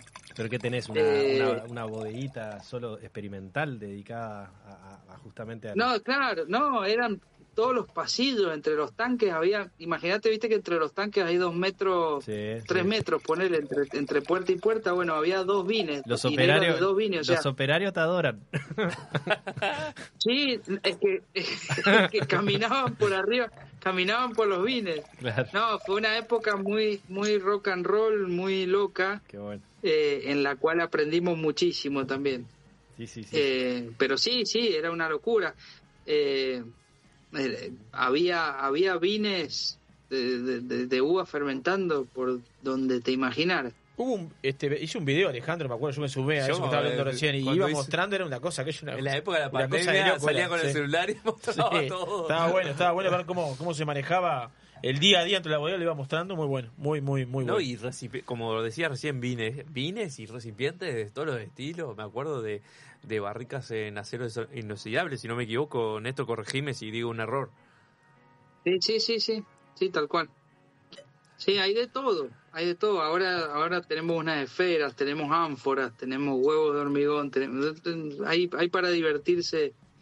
Es Disney para nosotros. Eh, Te quiero decir que Juancito ya te bautizó como Néstor, pero no pasa nada. Este, Bueno, yo- yo le vengo- Desde que arrancó. Es muy, es muy perdonable porque como, como mi nombre, como todos me dicen Nesti, Nesti es Claro, más que- relacionado a Néstor. yo- que- Quedó en el que medio. No quería decir Nesti porque, Sí, porque capaz que era muy para los cercanos. Demasiado claro, un atrevimiento. Claro, exactamente. Eh, Estás perdonado. Estamos tomando un San Felicien Cabernet Franc. ¿Qué historia trae el San Felicien, no? Que 60 Bueno. la etiqueta que es 63, 60 y... No sé, ahí no podría Sí, llegar. la Yo la verdad que no. 63. 63, sí. Sí, sí. Este, 63, sí. Bueno, fue, fue el vino de, de alta gama que empezó a hacer Catena en su momento. San Felicien que tiene una, una nave, como se dicen ustedes, o una bodega propia. No, no, San Felicien es parte de Catena Zapata. Sí, sí, sí, Eh, pero digo, dentro del- del trabajo de ustedes, por, por el volumen, por porque es una marca que vende, o sea, que mueve. Sí, sí, sí. Bueno, San Feliz, sí, lo que pasa es que eh, nosotros dividimos, digamos, eh, lo, lo que nosotros llamamos los, los vinos Catena Zapata, que sería que sería toda la gama que ustedes conocen como Catena Zapata, donde están los DB, digámosle DB para arriba, Sí. sí, DB Angélica, los Parcela, Nicolás, Malbec Argentino. Eh, y después tenemos una parte que es un poco de más de, de- de más volumen, por así llamar, que es donde está San Felicien, donde está nuestro catena de exportaciones. Ujú. Eh, el catena de exportación también es un, una, una, una cosa muy importante. Con, con, el, con el Ale y, y- y- y Laura también siempre decimos que el desafío técnico para nosotros más importante no son los vinos de parcela de Adriana, porque ahí viene, como viene el viñedo y nuestra función es eh, cuidar ese potencial y cuidar esa expresión. El que res- realmente un desafío técnico para nosotros es, es, es Catena, es San Felicien, eh, porque son, son vinos importantes. eh, bueno, Álamos ni hablar, Álamos sí tiene su propia bodega en Vistaflores, en el Sí. sur. Sí, sí. Tuvimos sí. enfrente. Eh, tuvimos enfrente. Tuvimos enfrente, bueno, tuvimos enfrente, en la estos- familia estos- enfrente. Estos tuvimos. otros vinos. Ah, estuvieron en lo de Ernesto. Sí, Exactamente. estuvimos ahí. Domando llamas estuvimos. Jugando a las bochas y un poco más. en, en- en épocas anteriores. Qué lindo. Escuchame este... Bueno, eso- ese fue uno de mis primeros, eso fue uno, eso fue uno de mis primeros trabajos. Ese viñedo lo planté yo con Luis Reginato. Ah, ok. Eh, el- el Luis era el, era el, era el director de ese viñedo, era el, encargado de ese viñedo. Y mi primer trabajo fue, fue plantar ese viñedo. Yo tuve que clavar estacas para, para dibujar el círculo. Eh, eh, fue, fue un trabajo muy lindo, una ¿eh? experiencia muy linda. El- sí, sí, sí, tal cual. El primer viñedo que planté yo profesionalmente. Vi que hablaste recién de la de ánforas, este, de huevos de hormigón. Sí. ¿Cómo, cómo, cómo, cómo, cómo te trata eso? ¿Cómo, ¿Cómo vas con ese desarrollo de, de, de lo nuevo que no está nuevo? Claro, bueno, es eso, nuevo para nosotros. Eh, pero. pero, Entrar en lo, en a lo ver. vintage, digamos, por decirlo de manera. O lo... Sí, sí, sí, sí, sí, vol- volver para atrás. Yo digo, en, la, en, la, en las ánforas nosotros estamos haciendo eh, lo que yo llamo, eh, son vinos sin sulfitos, que podrían llamarse vinos naturales, pero a mí me gusta decirle vinos ancestrales, porque es como se hacían hace tres, cuatro siglos atrás, incluso acá en Mendoza, los monjes jesuitas hacían uva criolla en ánforas y, y, y las añejaban y las dejaban con flor ahí en esas ánforas. Entonces, estamos yendo un poquito hacia ese lado para, como para romper esquemas y aprender cosas nuevas. Eh, y después, en cuanto a probar distintas formas de vasija o distintas com- distintos compuestos en las vasijas, es como para aprender, pero hasta ahora, en mi opinión, la conclusión es que eh, el, el, el 75, el 80% del vino es el lugar donde viene, ¿no? Exacto. Eh, Volver a los Cat- orígenes. Catena como Catena como buen economista eh, lo explica con una fórmula que dice vos de de, de, de una A puede generar eh, dos A a lo mejor. O, o en realidad al revés. Si vos tenés tres A en el viñedo tu objetivo es mantener esas tres A en la bodega a lo mejor puedes llegar a un 2A eh, pero nunca de un 3A puedes lograr un 3B o un 3C o un lo que sea, no puedes transformar nada dentro de la bodega. Lo importante es interpretar eso que te viene del viñedo y tratar de mantenerlo así como está. Eh, Está bien. Después, si, si usás hormigón, si usás inoxidable, si usás un huevo, si usás una pileta cuadrada, y tiene cierta influencia, pero el potencial lo trae la uva. Es correcto, sí. Es la, nuestra labor es eh, perder lo menos posible, básicamente, y expresar lo máximo. Sí, sí, yo la digo, eh, en criollo yo digo 85% la uva, 15% no la cagues. Ahí va, ahí va. Es buenísimo. ¿Cómo, cómo decís que van, a, que van a evolucionar a futuro los vinos argentinos? ¿Con madera o sin madera? ¿Cómo, cómo pensás que evolucionan?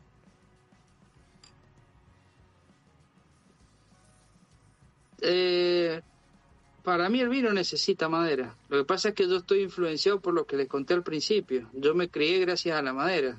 Claro, viene de, viene de Eh, raza. O sea, ve- ve- vengo de familia tonelera, pero, Te iba a preguntar pero sí, eso. a ver, si me preguntás, Te iba si a me decir eso. preguntás, sí.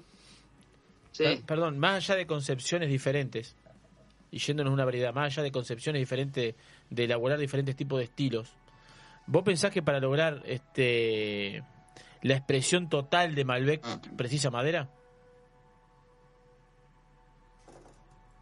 Sí, yo creo Sí, que sí. Eh, mira, va más allá de eso, me parece. Que nunca hay que olvidarse de que el vino es cultura y es historia. Y la madera, el roble con el vino, casi que nacieron juntos. Por una necesidad a lo mejor, porque hace siglos atrás era el- la única vasija posible de hacer para guardar vino y que además le, le, le- le- le cedía ciertos sabores y ciertas cosas. Pero para mí es, es una cosa, tiene que ir con la otra. Eh, claro, es como el asado y el vino. Eh, Acá nos falta el asado. Ah. Acá nos falta en la mesa. Sí, Es lo sí. único que nos falta. Sí. No, pero, pero sí, si- sin caer en esa analogía fácil, me parece que es un poco más profundo, digo, pero para Sí, mí no, sí, no. y mi, en mi experiencia, ah, en mi experiencia hay Malbec que son fantásticos, nosotros tenemos Malbec y yo ahí todos los años guardamos unos tanques de Malbec que no tienen nada de madera, eh, eh, el mismo San Felicien, eh, por caso, una parte del vino después de fermentado va, va a, a- a roble, va a barricas, barricas usadas, un poco de, de- de todo, pero un 30% del corte de San Felicien, en, en- en cualquiera de sus opciones tintas, no en la blanca porque San Felicien Chardonnay va a roble, pero todas tienen un porcentaje importante, del alrededor del 20-30% que nunca ve madera, pero como un componente, no como el vino sin madera. Eh, en, mi, en, en mi concepción y sobre todo con el Malbec, lo que yo he visto hasta ahora en, en, las, en las cortas 19 cosechas que tengo, eh, le encanta, le gusta, necesita madera. Está bien, Ernesto. Escúchame, el tiempo es sumamente tirano. Estamos yendo en vivo a través de Instagram y de la radio. Tenemos una hora nomás, se nos está terminando el tiempo. Eh, la verdad que ha ¿Ya sido... pasó una hora? Sí. Sí, increíblemente sí. Sí, sí, pasó una hora. Exacto. Eso habló bien. Si pasó tan rápido, significa que. Eh, No lo, Bueno, no, que- lo, no lo aburrimos a... Es cierto. Eh, Nos vemos el jueves que viene. no, sí, bueno, queda pendiente y ojalá pronto nos podamos ver eh, eh, frente a Personalmente. frente. Claro. Ojalá Eh, podamos volver a, a viajar. A la presencialidad. A la Uh, presencialidad. sí, ¿eh? vengan, Una gana de viajar tengo Puede ser este mutuo, nosotros ir y vos venir también. Este sería algo muy, muy lindo, la verdad. ¿Cruzaste alguna vez a Uruguay? Sí, estuve en Punta del Este allá por el A ver, ¿qué año? 2012, debe- 2012 debe haber sido por ahí. ¿Y Ah, qué, qué bueno. estuviste haciendo? ¿De paseo, de turismo? Ya es tiempo de volver, ¿eh? Dos- no, 2011, diciembre del 2011. Diciembre de 2011. Bueno, agarraste una muy buena Sí. cosecha, Pasó- pero ha ya cambiado mucho también. Pasó un lustro, ya, ya es tiempo de volver. Sí, sí, vas a encontrar buenas novedades Sí, si sí, me encantó. La, ver- la, la verdad que me encantó Uruguay y, y la, y la tengo la tengo en el tintero. Quiero, Apa- quiero ah, volver bueno. pronto. sí. Aparte están cruzando muchos colegas, muchos Sí. colegas tuyos, desde Hans, desde Susana Balbo, Sí, eh, no sé, que ayúdenme, pero hay, Y- hay unos cuantos co- colegas acá.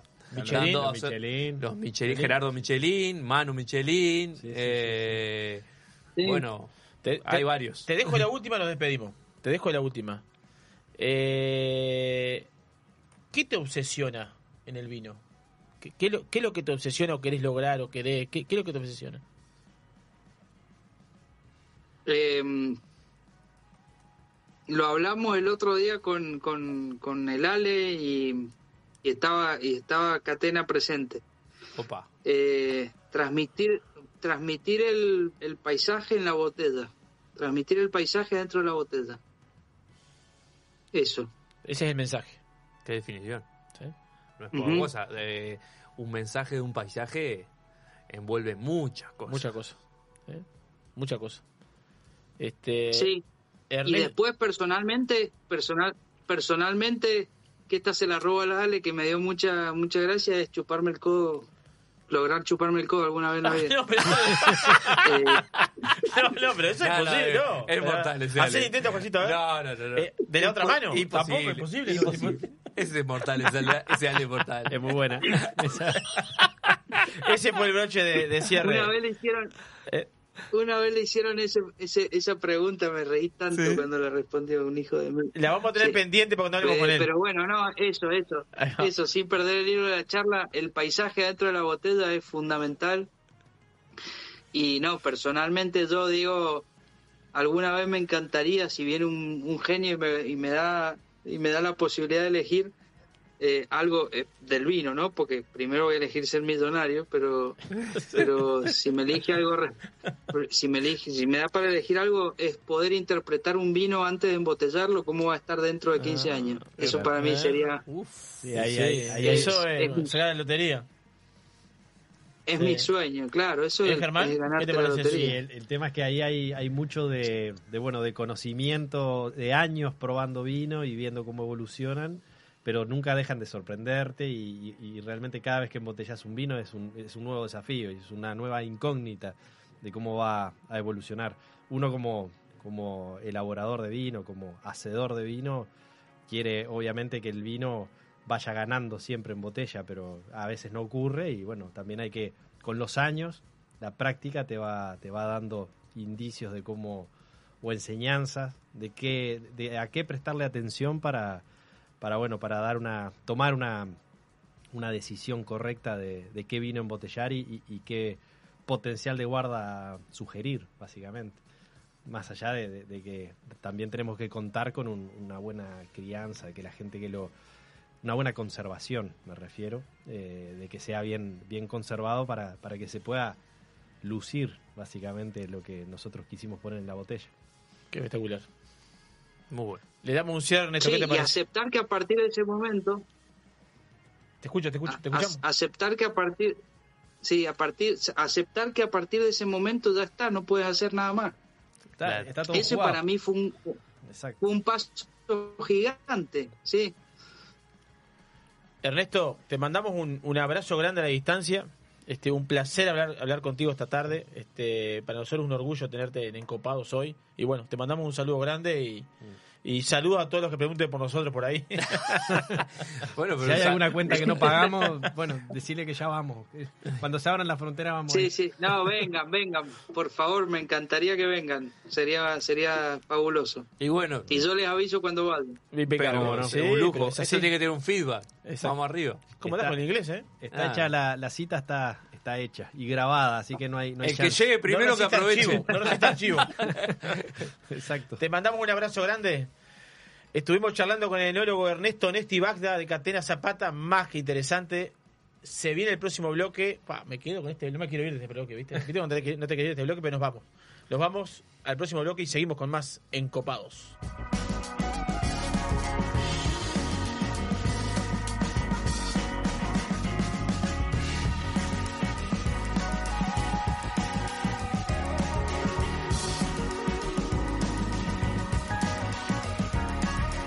Ensalada completa de la huerta en la mesa, un buen vino y el condimento perfecto en la radio. Encopados.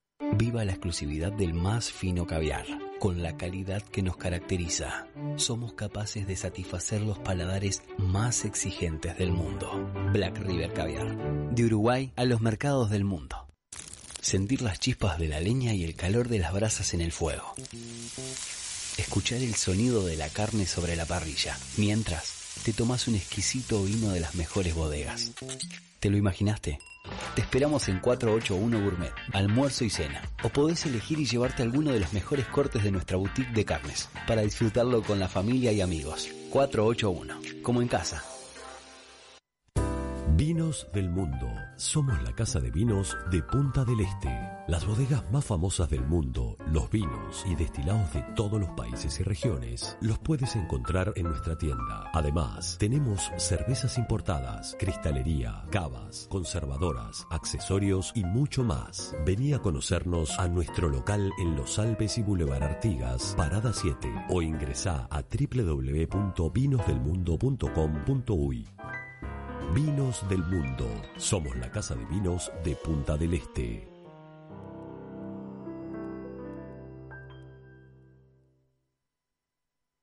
La música está en voz. El 2020 fue un temporal de tonos inesperados. ¿Será que vino para decirnos algo? Vino para cultivar la paciencia y para reinventar aquello que dábamos por sentado. Vino para recordarnos que cuidar de la tierra también es amar y para sellar aquellos lazos que nos unen. La vuelta al sol, esta vez, vino para cosechar lo mejor de nosotros. Vinos del Uruguay, lo mejor de nosotros. Restaurant Isidora, donde los sabores mediterráneos se conectan con la mejor vista del puerto de Punta del Este. Además de nuestras especialidades en pescados y mariscos, podrás probar nuestros exquisitos platos de pasta y risotto y maridarlos con una de las más de 200 etiquetas de Uruguay y del mundo que componen nuestra cava. Abiertos al mediodía y a la noche, en Rambla del Puerto y calle 21. Isidora, calidad en cocina y servicio.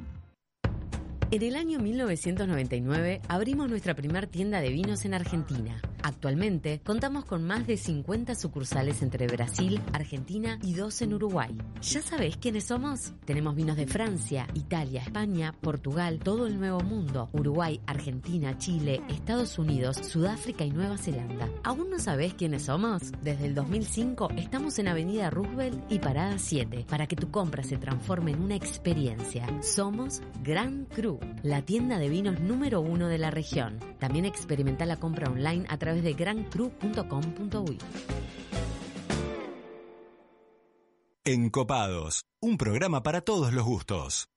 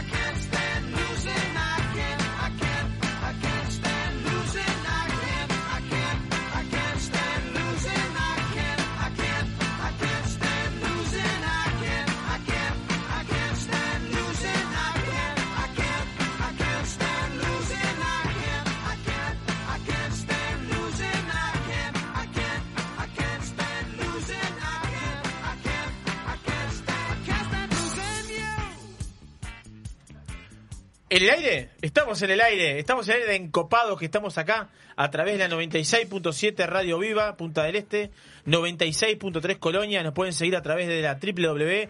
eh, radiovivafm.ui nos pueden mandar mensajes Ya tengo. al 098-967-967 estamos en vivo en dos minutos que nuestro nuestro coordinador de Instagram empieza a filmar eh, a través de arroba encopadosui nos pueden escuchar en Spotify Sí, señor. Siguen a- si- entran a Spotify, fácil, la descargan Play Store, Spotify, se la descargan. ¿Cómo A ver. está usted? No, claro, se descargan mientras escuchan a Perale o a, o a Gypsy King, escuchan, ¿Qué este, a, dale, eh? eh, escuchan a, a Encopados en el medio ahí. ¿Le gusta Perale? Escuche, pronúncieme allá arriba el cartel amarillo. No, no me sale. Espero este- No, yo no, le tengo no, fe, no me yo sale, le- no, no me yo le- sale. yo le ¿Qué tengo- entrevista, eh? ¿Qué entrevista Oh, tuvimos qué recién? animal. ¿Qué entrevista? Qué animal. Un Eh, crack. terminó la entrevista, nos mandó un mensaje, se lo respondimos rápidamente. Eh, Ernesto eh, Nesti Basta. eh, Habla eh, de, del- del- de la persona que, que es impresionante. un ¿Usted dijo una hora? Sí. Más de una hora hablamos. Sí, espectacular. Y daba para hablar, tenía. Más de una hora hablamos. La, entrevista más larga que ha habido en Encopados.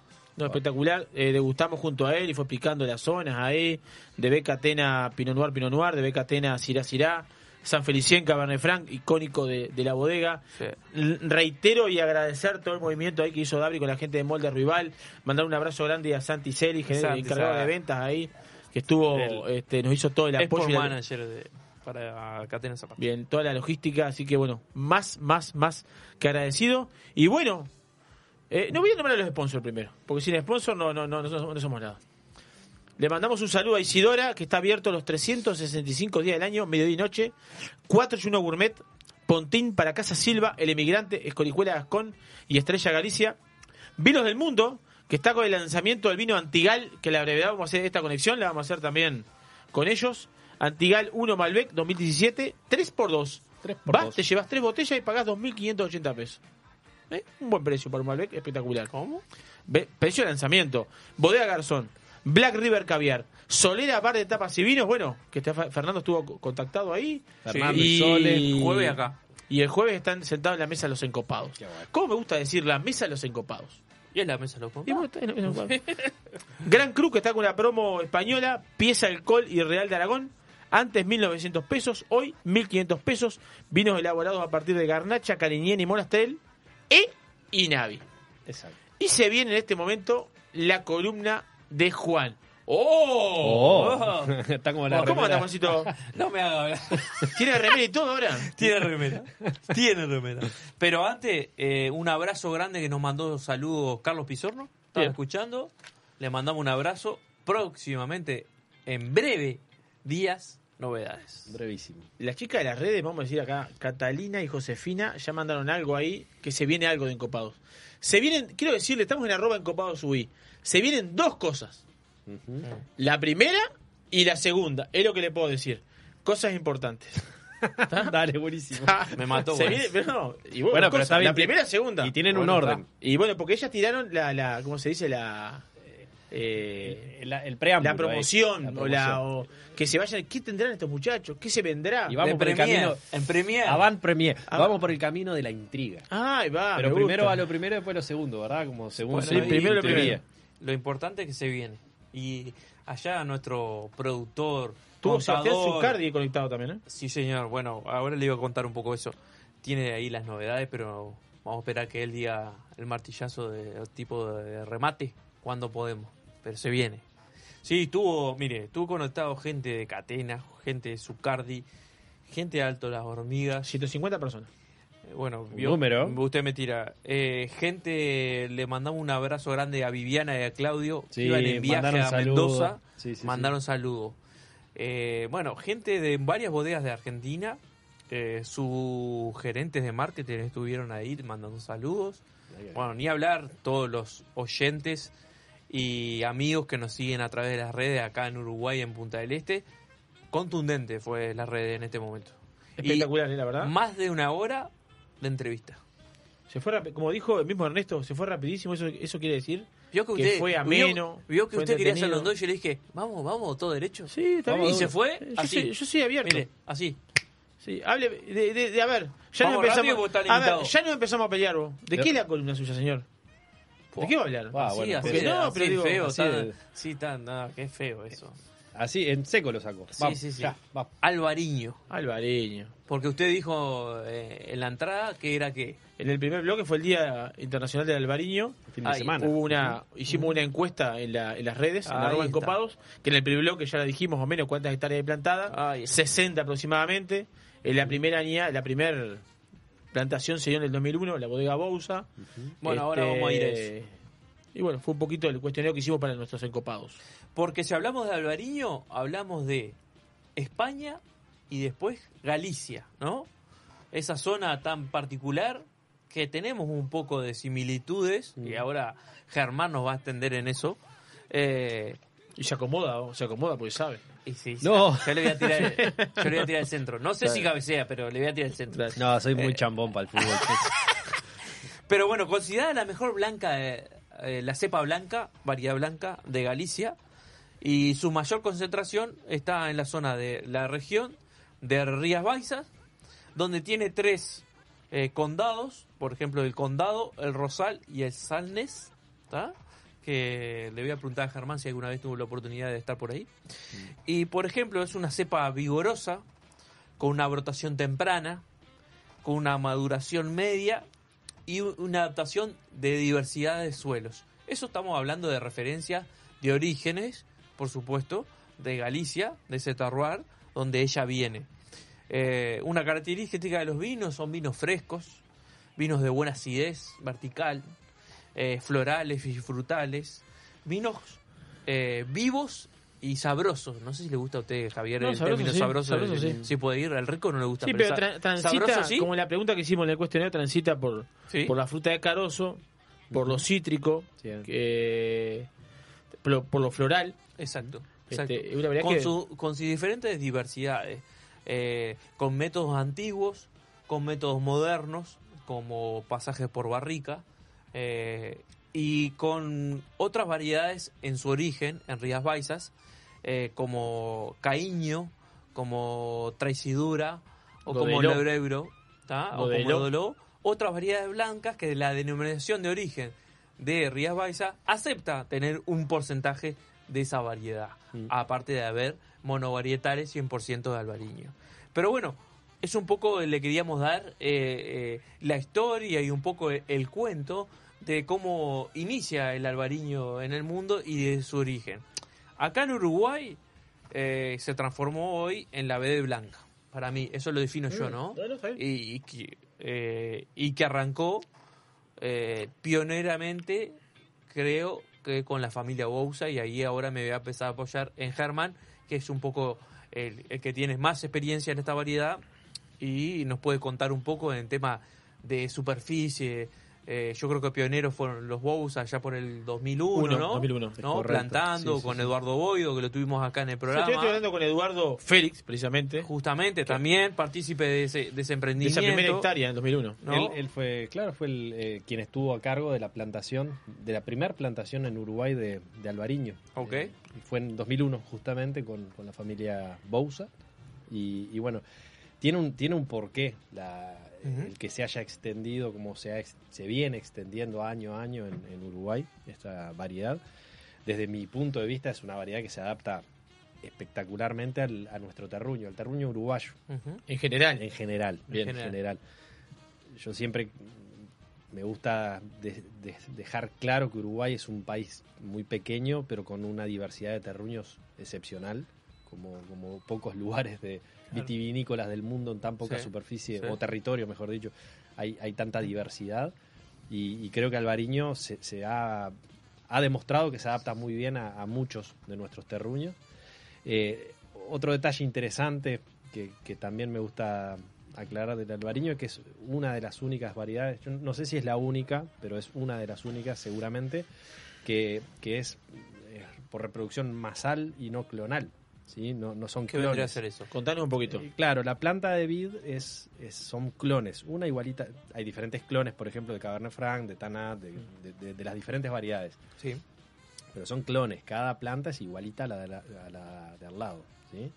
Eh, puede- podés cambiar de clon, pero hay dos, tres clones por variedad. En el caso del albariño, cada individuo es diferente, uno de otro. Y eso es también algo Es una huella digital. O sea, en cada Claro, planta. Cada planta es diferente a la otra. Por, entonces estamos ¿Y eso hablando que de un porque no se cuadro que logra? tiene... Lo podés hacer si querés clonar, digamos, imagino. Sí, claro, no sé, una, clonación lineal, por no sé, decirlo de si manera. te pones eh, como con cualquier otra planta, imagino. Sí, sí. Pero Novedoso sí, esto, ¿eh? La clonación lineal. El caso Eh, de la albariña es reproducción masal, lo cual es súper interesante porque dentro de un mismo cuadro de viñedo tenés diferentes individuos que van a, a expresarse de diferente manera en función de cómo ellos eh, interpreten su, su- su lugar. Esto, esto, esto es la primera que lo escucho. Mirá que hemos No, hablado yo- de Albariño, ¿eh? Entonces, como lo que decía yo leyendo esa parte de, de- de la historia un poco de, de España, vigorosa, vigorosa, perdón. Mm. se refiere también quizás a, porque cada uno es un, una, como es que lo definiste recién, una variedad. Es un ¿no? individuo. Un individuo, Sí, ahí sí, está. es un Por individuo. masa, di- masal de masas, por masas. Exacto, Sí. es una reproducción masal, a diferencia de un- una reproducción clonal donde cada individuo es idéntico al otro. Pero, por ejemplo, una parcela o un cuadro Mm. promedio, no digamos, ¿no? Que Eh, puede tener cuántas plantas. Y depende del marco de plantación. Pero Eh, eh, tiremos un promedio normal. promedio, por decir Normal, un promedio, por decir, eh, cerca, para- de, cerca de 4.000 plantas. Estamos hablando de promedio. 4.000 individuos Mm, que se pueden expresar diferente. claro. Sí, sí, ese es. Entonces entramos en una etapa más que compleja. ¿Eh? Expresiones más que complejas. bueno, cada individuo. ¿Es de maduración va- temprana? Más o menos es que la- media. Si la comparamos con un Sauvignon Con un blanco, un Sauvignon, Chardonnay. No, no, No, es, es más tardía que el, el Chardonnay. El Chardonnay, Pinot Gris, Chardonnay, Chardonnay, Pinot Gris. Después tendrías un Sauvignon Blanc. Y después te vas a un Albariño. Después te vas a un Viognier, qué sé yo. Va dependiendo. Pero es de. A Media. mediados de febrero. Mediados de febrero Bueno, sería la. entonces comparte con Galicia, que es media, porque Mm. decía que era maduración media. Sí. Estamos más o menos Sí, igual. es vigorosa la planta, pero no es tan productiva, al menos en, Es un racimo en pequeño, del este, apretadito. es Sí. un racimo pequeño, pero depende también ¿En de las, carga? co- de las condiciones que vos le des de, de- de suelo, pero en general son racimos pequeños con una película bien gruesa, ¿sí? que eso también está bueno porque resiste mucho a- la- al ataque de hongos, a la botritis Claro. básicamente. Y después lo que vos mencionaste es cierto, tiene una rica acidez elevada. Ahí va. Lo que, se, lo que se nota claramente es que a medida que va ganando en maduración, si bien los azúcares siempre aumentan y Ujú. los ácidos disminuyen, ¿sí? por maduración propia Sí. cualquier Sí, fruta, sí. cualquier uva, en el caso del albariño lo que se nota es una disminución más lenta de la, de la acidez versus el aumento de, de azúcar. Por lo tanto, Ah. Suelen... Se suelen- transforma un cierto alcohol con acidez. bueno, el alcohol va relacionado al azúcar, azúcar, por eso, lógicamente, pero suelen ser eh, uvas que concentran buena, buena cantidad de azúcar en general, sin llegar a extremos demasiado extremos, Sí, valga la redundancia, sí. eh, pero, pero sí tienen una rica concentración de azúcar con una rica concentración también de acidez que no ocurre en otras variedades. En otras variedades la disminución es más brusca. Ahora, ¿qué capacidad tiene Albariño también del consumo fresco de año? Sí. Del año? Eh, la capacidad que tiene en su ADN de elaborar, hemos probado alguna, algunas este, con pasajes por barrica y Sí, claro. más que interesantes. Sí, bueno, tiene eh. Germán la- elabora, vamos a decirlo nosotros, capaz que elabora justamente con, con experimentaciones, se podría Mm, decir, sí. con, eh, con barricas justamente, y con diferentes estilos y muy probado. bien. No, es que El Single. Viñar de Sí. Garzón eh, justamente tiene un pasaje, ¿no? Ese tenía, ahora ya no, pero bueno, el Clos sí. el Petit Clos sí, el- ahí está. Lo que pasa que es una variedad que se presta, sí, que tiene por su propia estructura. Ah. Se presta, del mismo modo que lo que ocurre con un Chardonnay o podría Sí, ocurrir sí, con un Viognier. Eh, son variedades que tienen una estructura eh, suficiente o, o adecuada para una crianza, si se- fermentación y crianza, Ah, si se quiere, en roble, sin, sin que pierdan Las esas- características y la- exacto. y, También hay gente que le hace maloláctica y otras que no. Con la maloláctica, vamos a aclararlo para, para oyentes que no, que no tengan tan claro el término, es una segunda fermentación, por decirlo de alguna manera. Segunda o puede ser en simultáneo, pero bueno, no importa. Sí. Es una- otra fermentación que se da. Que Dentro no- de sí misma. sí. Claro, que lo que lo que ocurre es que se transforma a partir de bacterias, transforman ácido eh, Málico en láctico. málico, que es el ácido de la manzana la verde, por decir sí. algo, en láctico, que como lo dice es un, un ácido mucho más este, amable que el, que el anterior, que el, que el málico. Hay gente que lo que, que- que le hace fermentaciones malolácticas totales o parciales, otros que hacen maceración Eso en busca del resultado final. Complejidades. Exacto, son diferentes Lo que quieras. Aromas, gustos. diferentes sí, sí. estilos, lo podés poner en roble o no, maloláctica o Sí, no. algunos le dan un Mal. breve pasaje sobre Elías. Sobre tres Elías. meses, dos meses, cuatro meses. Bueno, cinco meses. Elías, levaduras muertas quedan precipitadas y quedan. Ahí está. La borra, básicamente. Por ejemplo, eh, una de las características que, que iba a nombrar, te- hoy por hoy tenemos diversidad en Albariño, en Uruguay, Mm. ya sea por eh, barricas, eh, ya sea acero inoxidable, ya sea por tinajas, Sí. ya sea por un poco de Espumoso. espumosos también, por supuesto. Espumoso. Eh, también hay maceraciones largas. eh, en este momento hay una bodega Más larga y más corta. También es eso, es- eh, eso es elaborando parte. así de ese estilo. Vinos naranjas también. Y lo que también estoy viendo, y es un crecimiento, y el otro día Eduardo lo decía en la cena de copados, eh, hay un crecimiento también en bodegas plantando albariño. ¿Qué? ¿Cuánto Eh, tienen Garzón y Plano? ¿40? Hoy tenemos 40. Y sobre Bien, 60. bueno, por ejemplo, hoy ya hay en Sobre casi Canelones, 60, sí.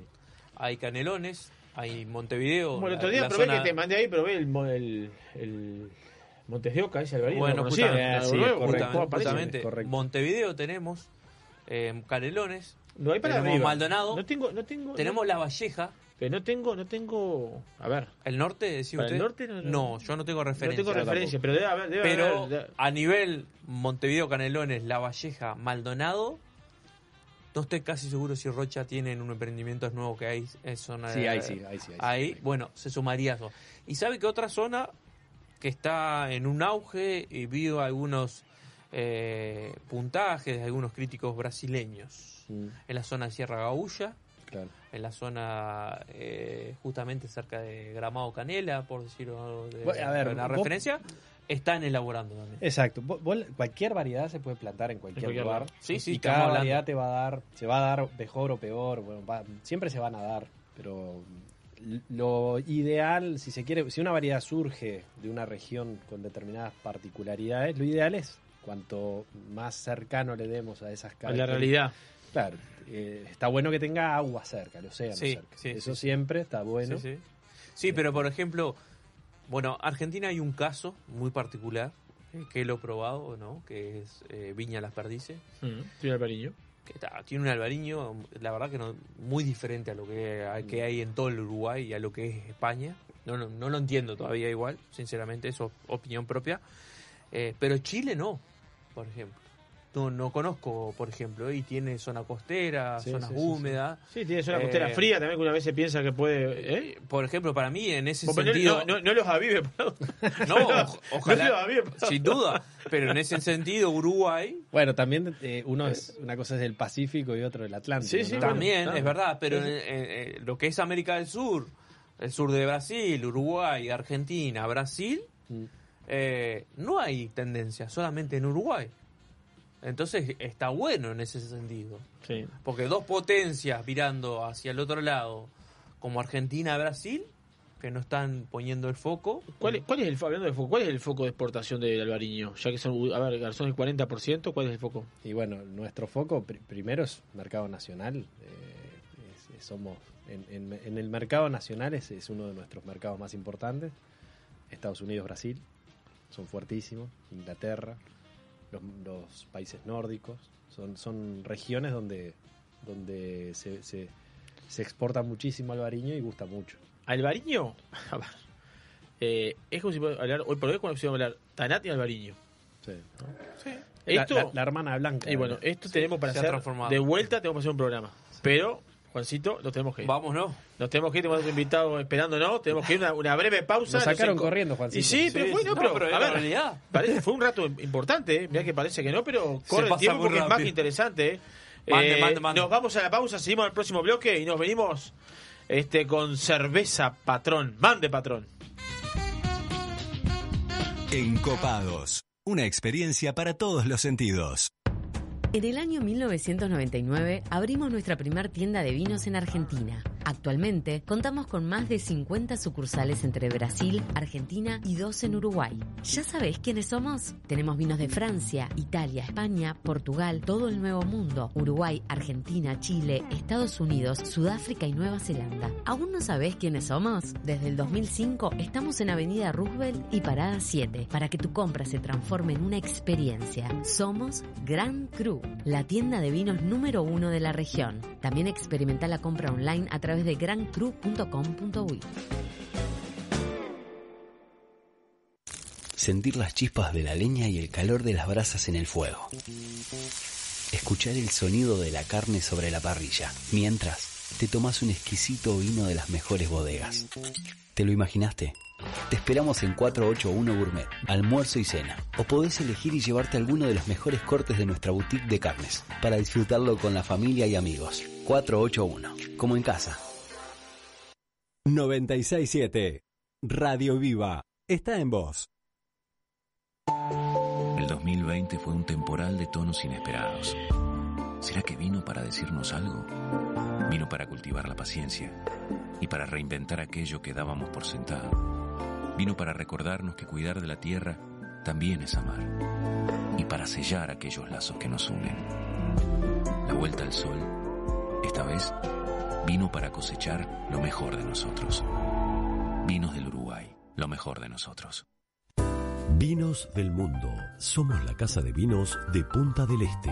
Las bodegas más famosas del mundo, los vinos y destilados de todos los países y regiones, los puedes encontrar en nuestra tienda. Además, tenemos cervezas importadas, cristalería, cavas, conservadoras, accesorios y mucho más. Vení a conocernos a nuestro local en Los Alpes y Boulevard Artigas, Parada 7 o ingresá a www.vinosdelmundo.com.uy.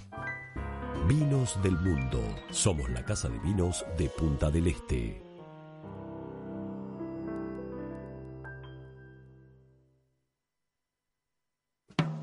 Restaurant Isidora, donde los sabores mediterráneos se conectan con la mejor vista del puerto de Punta del Este. Además de nuestras especialidades en pescados y mariscos, podrás probar nuestros exquisitos platos de pasta y risotto y maridarlos con una de las más de 200 etiquetas de Uruguay y del mundo que componen nuestra cava. Abiertos al mediodía y a la noche, en Rambla del Puerto y calle 21.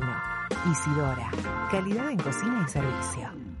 Viva la exclusividad del más fino caviar.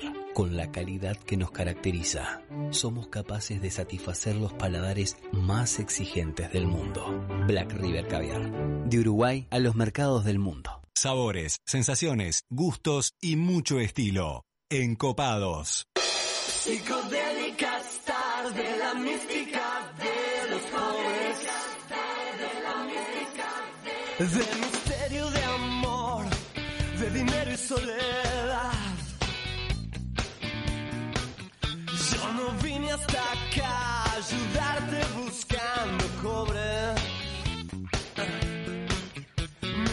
Pasado es real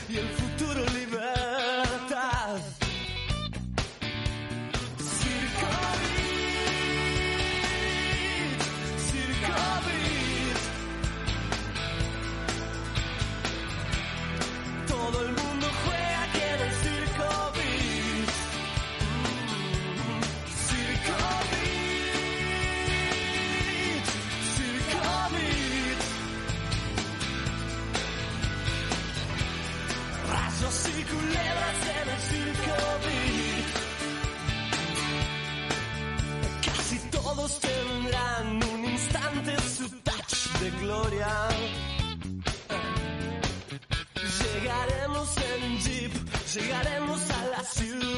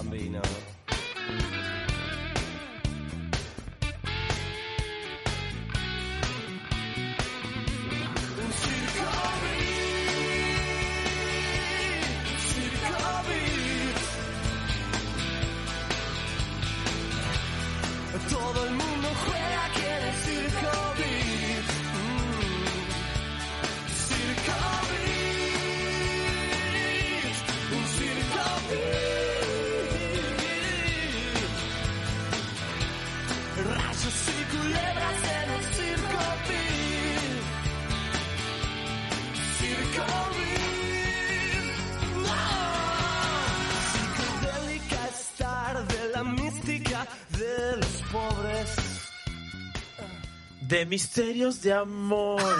no, ando volando, ¿eh? Lo mío del canto. Yo siempre dije lo mío del canto. Yo creo que sí, que Eh, yo- lo, Sí, sí, sí. lo mío del canto. Estamos acá, estamos acá siendo encopados cuando son las 20 horas 15 minutos. ¿Cómo se ido la hora? Ok, pará. Y usted, te- usted- no, no, no. No, se ido la hora. Ya tenemos sentado al segundo invitado en la mesa de los encopados. Vaya acá. directo. Estamos saliendo acá a través de la 96.7 Radio Viva Punta del Este, 96.3 Radio Viva Colonia. Nos pueden seguir a través de www.radiovivafm.ui. Nos pueden mandar mensajes a través del 098-967-967.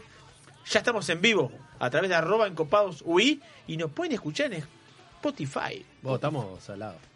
Cinco minutos diciendo por todos lados nos pueden escuchar, ¿no? Una cosa, una cosa che. Cada vez más larga, ¿eh? La Una- lista. Una cosa impresionante. Le quiero mandar saludos a Adrián de Moldes que me, me dice, saludan al Santi y me saludan a mí. Que yo de licencia y fui corriendo a llevar los vinos. Un crack, Adrián. Eh, Un crack, Adrián. Un crack. Así abrazo, que bueno, Adrián. eso, un encopado. Qué grande. Un encopado. Siempre que ¿Eh? le da la bebida hay que... Hay que saludarlo. Sí, hay que y bueno, yo no sabía Es como al, al doctor, ¿viste? Hay que, Sí. hay que tenerlos bien. Sí, sí, siempre. Tenemos acá sentado en la mesa Ezequiel Vigo, argentino de nacimiento, minuano, maldonadense. Vamos, vamos, vamos vamos a entrar Sí, en mixto, Mixto.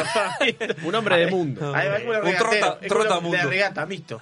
Este, maestro cervecero, creador de Patrón Cerveza de Autor, ganador del Brewmaster TV, vamos a hablar de eso, cervecero del año 2019, ganador de la medalla de oro UI Beer. Imponente.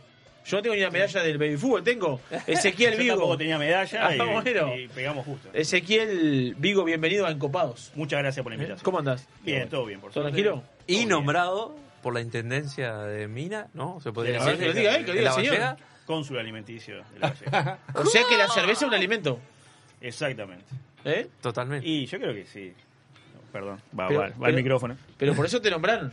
Me nombraron, sí, una vez que, que, que gané el programa me invitó la, la intendenta, todo, mi, mi padre hizo ahí la conexión y fuimos, este, y bueno, hicimos una presentación, ahí saludo una felicitación, Sí. papá un crack, el fan número uno. Y, y bueno, estuvimos ahí con la intendenta, me regaló una bandera de la Valleja, y bueno, me nombró cónsul alimenticio porque el tema de los viajes que yo gané en el programa, la idea era ir y representar a la Valleja, y bueno, entregar unos presentes, donde iba, invitar. Está bien, está bien. Este, ¿Dónde viajaste? Fui a Chile, eh, perdón, fui a Perú, Epa. fui a Argentina y bueno, tengo pendiente Chile y tengo pendiente Alaska, que bueno, con tema de la pandemia. Bueno, pero vamos a un hilo conductor a esto. Vamos a hablar de cerveza patrón. Bien. Este, vamos a hablar de este concurso que yo no lo vi. Yo tampoco. Yo decía, la verdad no lo vi. Es que pasó medio desapercibido. Este, yo la verdad- Fue una que- cosa rara. un No, poquito- aparte competimos con Game of Thrones, que justo era la última temporada. Tampoco la porque vi. era, porque era eh, los domingos a las 10 de la noche, se pasaba el programa por Canal 10 y, y bueno, fue medio una, como una sorpresa. Está, pero digamos, vos- fue una convocatoria media rápida y salió el programa. Bien, pero contanos un poquito de eso, porque va- vale entrar ahí el, el- el detrás de escena ese. ¿Cómo, ¿Cómo te presentaste a ese programa? Mira, Eh, por, por Facebook salió una convocatoria para presentarse un casting, tenías que mandar un video de dos minutos y, y bueno, tenías hasta un cierto determinado de tiempo para mandarlo y yo lo mandé los últimos días y mi mujer me decía, dale, mandalo, mandalo y yo Vamos, me colgaba. ¿Pero qué tenías que hacer en el video? Digo, Tenía ¿charlar quién era? ¿O filmar- filmarme, y Sí. hice como 20 videos porque viste que te filmás, te colgás, te trabas. Se te corta. Entonces, bueno, así que el video va, eh, mostraba la cerveza que hacías. Entonces Sí. de ahí lo mandabas. Una preselección de 60 este, cerveceros. Después nos llamaron a 26 más o menos. Queríamos que llevar, me acuerdo, un barril de 10 litros. Yo no tenía, tuve que salir a comprar para, para participar, unas botellas, todo. Que ellos hicieron ahí este, una cata. Y, y de los 26 eligieron 12 para comenzar el programa. Y después, bueno, fuimos 8 y así, y así fuimos. Epa, Bien. ¿eh? Este, Y- y- y- fue una sorpresa, porque yo hacía seis meses que hacía cerveza. ¿Y hay que presentar, para que te dijeran, presentaste alguna cerveza? eh, eh, presenté la sesión IPA, que es esta IPA que tengo acá. ¿Podemos abrirla o no? Sí, claro. Tanto Eh, fría se- para ¿Sería el abrir. comienzo para empezar, digo, o no? Sí, claro. ¿Sí? No, para empezar, empezaríamos con. ¿Tipo una blonda? Sí, con una, Vamos arriba. una Kolsch. Este, Bueno, tenemos vamos- una vamos a blonde abrir también. Vamos bien suavecito. Bueno, para- empezamos a hacer. Pero, ¿dónde, sa- ¿dónde hacías ese cerveza? Pre- previo a eso. Yo hacía en, en- en mi casa. Artesanalmente. Artesanalmente, en una ollita chica, ¿Compraste 20 un kit? litros. No, al principio fue así, remando, eh, la, la- una ollita chica, enfriaba en el baño de, de mi hijo que era armable, ahí enfriaba la cerveza, pues todo tiene un proceso, obviamente. Y, Así que se y puso bueno. él también. digamos, colaboró. Sí, sí, digo, sí, ahí cola- ¿est- colaboró ¿Estudiaste con su- cerveza o...? No, fui, fui este, digamos, indagando, consultándole a, a conocidos que hacían cerveza. Bueno, uno de los que consulté es este, uno de, de los chicos que es dueño de, de Carlinas Beer, que es la fábrica que nosotros elaboramos, elaboramos Patrón y, y Carlinas. Unimos fuerzas. Sí, sí, por porque, supuesto. está, porque es este es complicado Sí, solo. no, Es Uruguay. Es Uruguay, entonces es complicado. Así que, que nada, unimos fuerzas y juntos este, arrancamos. Y, y bueno, le consulté, él venía años ya haciendo cerveza, me- pasó unos piques y bueno, YouTube, Bien. San YouTube y San Google. Que, ¿Y qué que muestra se- presentaste? Presenté una sesión IPA. Este, carbonata, esta es carbonatada con CO2 ya, yo carbonatada con azúcar. Vamos, vamos, vamos, este, vamos, vamos a las encopados encopados. Vamos a- ¿Qué, a- qué es una cerveza en- eh, carbonatada? Eh, Porque hay algunas son- CO2. tienen menos, car- menos carbonato y otras tienen más, ¿no? Hay algunas que tienen más y menos. No, en sí tiene que estar todas iguales. Capaz que alguna con el tiempo va perdiendo. La de barrica, capaz algunas añejadas en barrica pueden perder un poco. Pero Esta es muy suave, sutil, delicada, ligera. suave, ligera. Este, es, es un hablón. Es, eh, esta es una, eh, perdón, una colch. Que es más o menos similar a una, a un Una, puer- hablón. bien- una bien puerta tipo- de ingreso.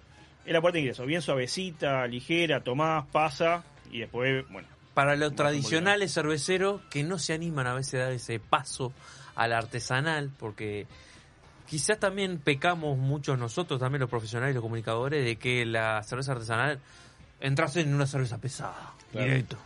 Sí, Y acá que- creo que está la puerta, ¿no? Para el inicio, ¿no? Poniéndolo del lado del consumidor Hace un tiempo tuvimos tradicional. a Thomas Marshall, ¿era, no? Sí, de, Tomás. de. Single Fin. Single Fin. Single Fin. Tal, que nos acompañó hace tiempo ya, cuando empezamos el programa, de quinto, este programa.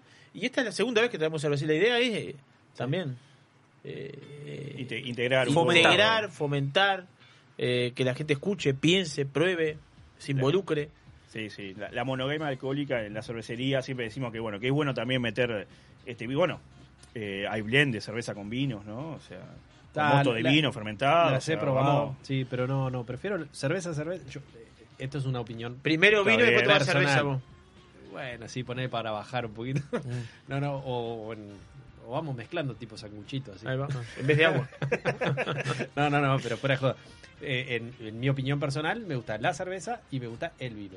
Ahí va. Por ahora, las que he probado al menos de cerveza con vino no han sido mi- de mi agrado, pero pues está, es un tema personal. Bueno, a mí me pasa lo mismo. Yo, digamos, soy cervecero, pero hay ciertas cervezas que, digamos, eh, capaz que si voy a un bar no me siento y pido una pinta de eso. Eh, tuve la oportunidad de ir a Argentina a, a un este a un festival de cervezas extremas, se llamaba, que había cervezas de 15 grados de alcohol, con añejadas Ah, en ah. barricas de ron. Y, Probé, probé. este, a mí en particular, por ejemplo, esa cerveza la respeto, al que le gusta todo, pero para mí ya Estilos. pierde un poco. porque- Ya, pero es parte de, es parte del, del- del mundo. Pero- Es como el Eduardito- mundo del vino. Mi amigo Eduardo tiene una, una, una historia con esa cerveza. ¿No sé? Pero es, como, pero es parte del vino también. Hay estilos de vinos con ese tipo de gradaciones alcohólicas, con ese tipo Claro. de concentración. Te gustan o no te gustan. Eh, la cerveza está bueno, eh, amplía el abanico. Te gustan o no te gustan. Hay diversidad. a diversidad. Acá, acá en Uruguay todavía no, no hay mucho, ¿viste? De- del tema de, de cervezas añejadas, todavía no, no, no hay. O sea, recién estamos, digamos, con el tema de las IPA y las NEIPA, lúpulo. Eh, algo que decía Santi, el tema de, de eso, ¿no? De que la gente a veces adentra a la cerveza artesanal y dice, uy, no, es fuerte, es algo Ahí que no lo puedo tomar. Pe- Pero el tema también es que a veces eh, la gente entra con una IPA, por ejemplo, y hay IPA que son muy fuertes. Claro. Entonces vos venís de una cerveza lager, una cerveza industrial, que es bien suave, Y te pega Y claro, una piña. te chocas con una IPA. Hay gente, pasa esto, yo probé la IPA y me enamoré. Pero hay gente que prueba la IPA y, y siente primero el amargor, viste, Y el fuego, y dice, creo, "Ah, no". creo Es todo que, así, creo que ahí. Ezequiel también pasa un un tema parecido como en el vino, que tiene que haber este, tiene que haber la educación o tiene que haber en una cervecería alguien que te Que te oriente. que te oriente, pues yo voy a cervecería yo me siento que y si nadie me orienta es- por dónde comienzo, capaz que eh, siento un rechazo. Yo- es esencial en los si soy bares. nuevo, si soy es nuevo. esencial en los bares cerveceros que- Ahí está. que, el, el barman o el que dispensa cerveza tiene que aconsejar, Sí, tiene sí. que aconsejar eh, a la gente. Hay mucha gente que dice, "Bien, quiero probar una. Y, y a veces pica la, pican de decir, bueno, tengo más de esta y tengo que sacar esta. dale. Entonces, toma esta doble IPA. Claro. A mí me claro. pasa, te- te- digamos, lo ideal es que te digan, bueno, ¿qué estilo de cerveza te gusta generalmente? O, y después, bueno, ¿querés probar un poquito? Chao, te dejan probar. Claro. Y, y que sea un poquito más, la, la experiencia un poco más atractiva y no tanto de Pero tener tiene una un- pinta de... de- de- Tiene Claro, un valor agregado de los dos lados. Claro. Tú vas a un bar a sentarte y el que te atiende, barman o sommelier de cerveza o el que sea, eh, viene y te, te asesora. Sí. Está hablando bien eh, para vos, cliente, para vos profesional y para vos dueño del, del lugar. Sin Digo, duda. tenés, te, Exactamente. te- quedás un cliente rehén de, a ver, de una buena experiencia. Porque capaz que no, si yo voy mañana al de al lado y me da esa experiencia, voy al de al lado. Y Sí. más cuando algo tan nuevo, novedoso eh, para nosotros. Exactamente, ¿no? hay, que explicar y hay que hacer docencia. eh. a veces uno va también a las cervecerías y ven las pizarras de cervecería, Claro. eh, no sé, eh, 15 tipos de canilla, eh. y siglas también de- de, digamos, de EBC, aquello, cosas que nosotros los cerveceros manejamos, pero, Pero- hay gente que no sabe, entonces va y ve números en la pizarra y no sabe qué es la graduación alcohólica o, o- o la tonalidad de color. ¿Hay capacitaciones? ¿Hay capacitaciones? Digo, Sí, sí. Hoy por Hay, hoy hay, hay, hoy- hay, pero yo creo que también... Pero para el común, digo, que haya... Hay, Sí, hay, hay. Sí. Pero eh, esto creo que es una crítica y constructiva. Creo que lo que le pasó a la cerveza artesanal es que de golpe pegó un pico muy alto y no estaba preparada para educar y transmitir el mensaje del abanico de lo que era la cerveza artesanal. Es amplio el abanico. Es muy amplio. Entonces el consumidor es como que vino la fiebre y le empezaron a dar como, ¿Cómo como decía arrancó esa recién, fiebre? ¿Cómo arrancó esa fiebre? bueno, ¿Cómo pero déjame terminar el Sí. término. Es como arrancó esa fiebre y como que la gente se fue a la IPA y a toda esa novedad y como que tuvo su, su pico y después como que empezó a cansar, pero que se olvidaron que había otro abanico de entrada a la cerveza, a la cerveza artesanal y bueno, y pasó eso en ese sentido. Y está bueno educarlo o, o, o que conozca este tipo de producto, por ejemplo, que es el inicio, es la puerta, como decías vos, Yo Javier. insisto en eso totalmente, me parece que es, la- Es fundamental. uno, porque en el vino es igual. Sí. Es como arrancar en el vino y arrancar con un tanat. Lo, con lo un que al principio yo creo también es que, digamos, los que estaban al frente y, y pensando cerveza, eh, solamente dispensaban o entregaban o despachaban. No, no hubo una formación, no hubo Ah, una explicación. o no se- Entonces, no se pensó que iba a haber un disparador. Capaz Hoy, se- hoy no por sé, suerte, digamos, después si no se transforma en algo muy de, de gente que con conocimiento y el que no conoce prefiero no probar para, para no meter la Siempre pata. que puede pasar mucho de eso, ¿eh? Y claro que Sí. sí. Claro que sí. Eh, por suerte ahora... Están copados. esto. Ah, yo, perdón, por pero- suerte ahora están copados en la radio. Que, que bueno, que Le abro para vamos, vamos con la sesión IPA, vamos ahí y después vamos con... Acá también trajimos una que es con maracuyá, porque eso, eso es algo que te iba a decir también. Cuando hubo el pico de IPA, Sí. también pasó que A todo ver, el mundo... ¿qué, qué es IPA? IPA es Indian Pale Ale, se llama. Eh, es una cerveza originaria de Reino Unido que se hizo para las tropas que estaban en la India. Era la, la cerveza, era la, la bebida eh, número uno, era la cerveza. Ellos tomaban cerveza. Tenían que transportarla desde Reino Unido hasta la India. Claro. Obviamente que en ese entonces no había hielo, no había refrigeración ni nada. La única manera que tenían De para conservarla era el lúpulo. Uno de los ingredientes de la cerveza, ¿no? Bien. Le metía mucho lúpulo, ese lúpulo obviamente generaba amargor y generaba también eh, aromas. El lúpulo le daba la conservación. Sí, le daba la conservación. Entonces de ahí salió la, la IPA, Indian Pale Ale.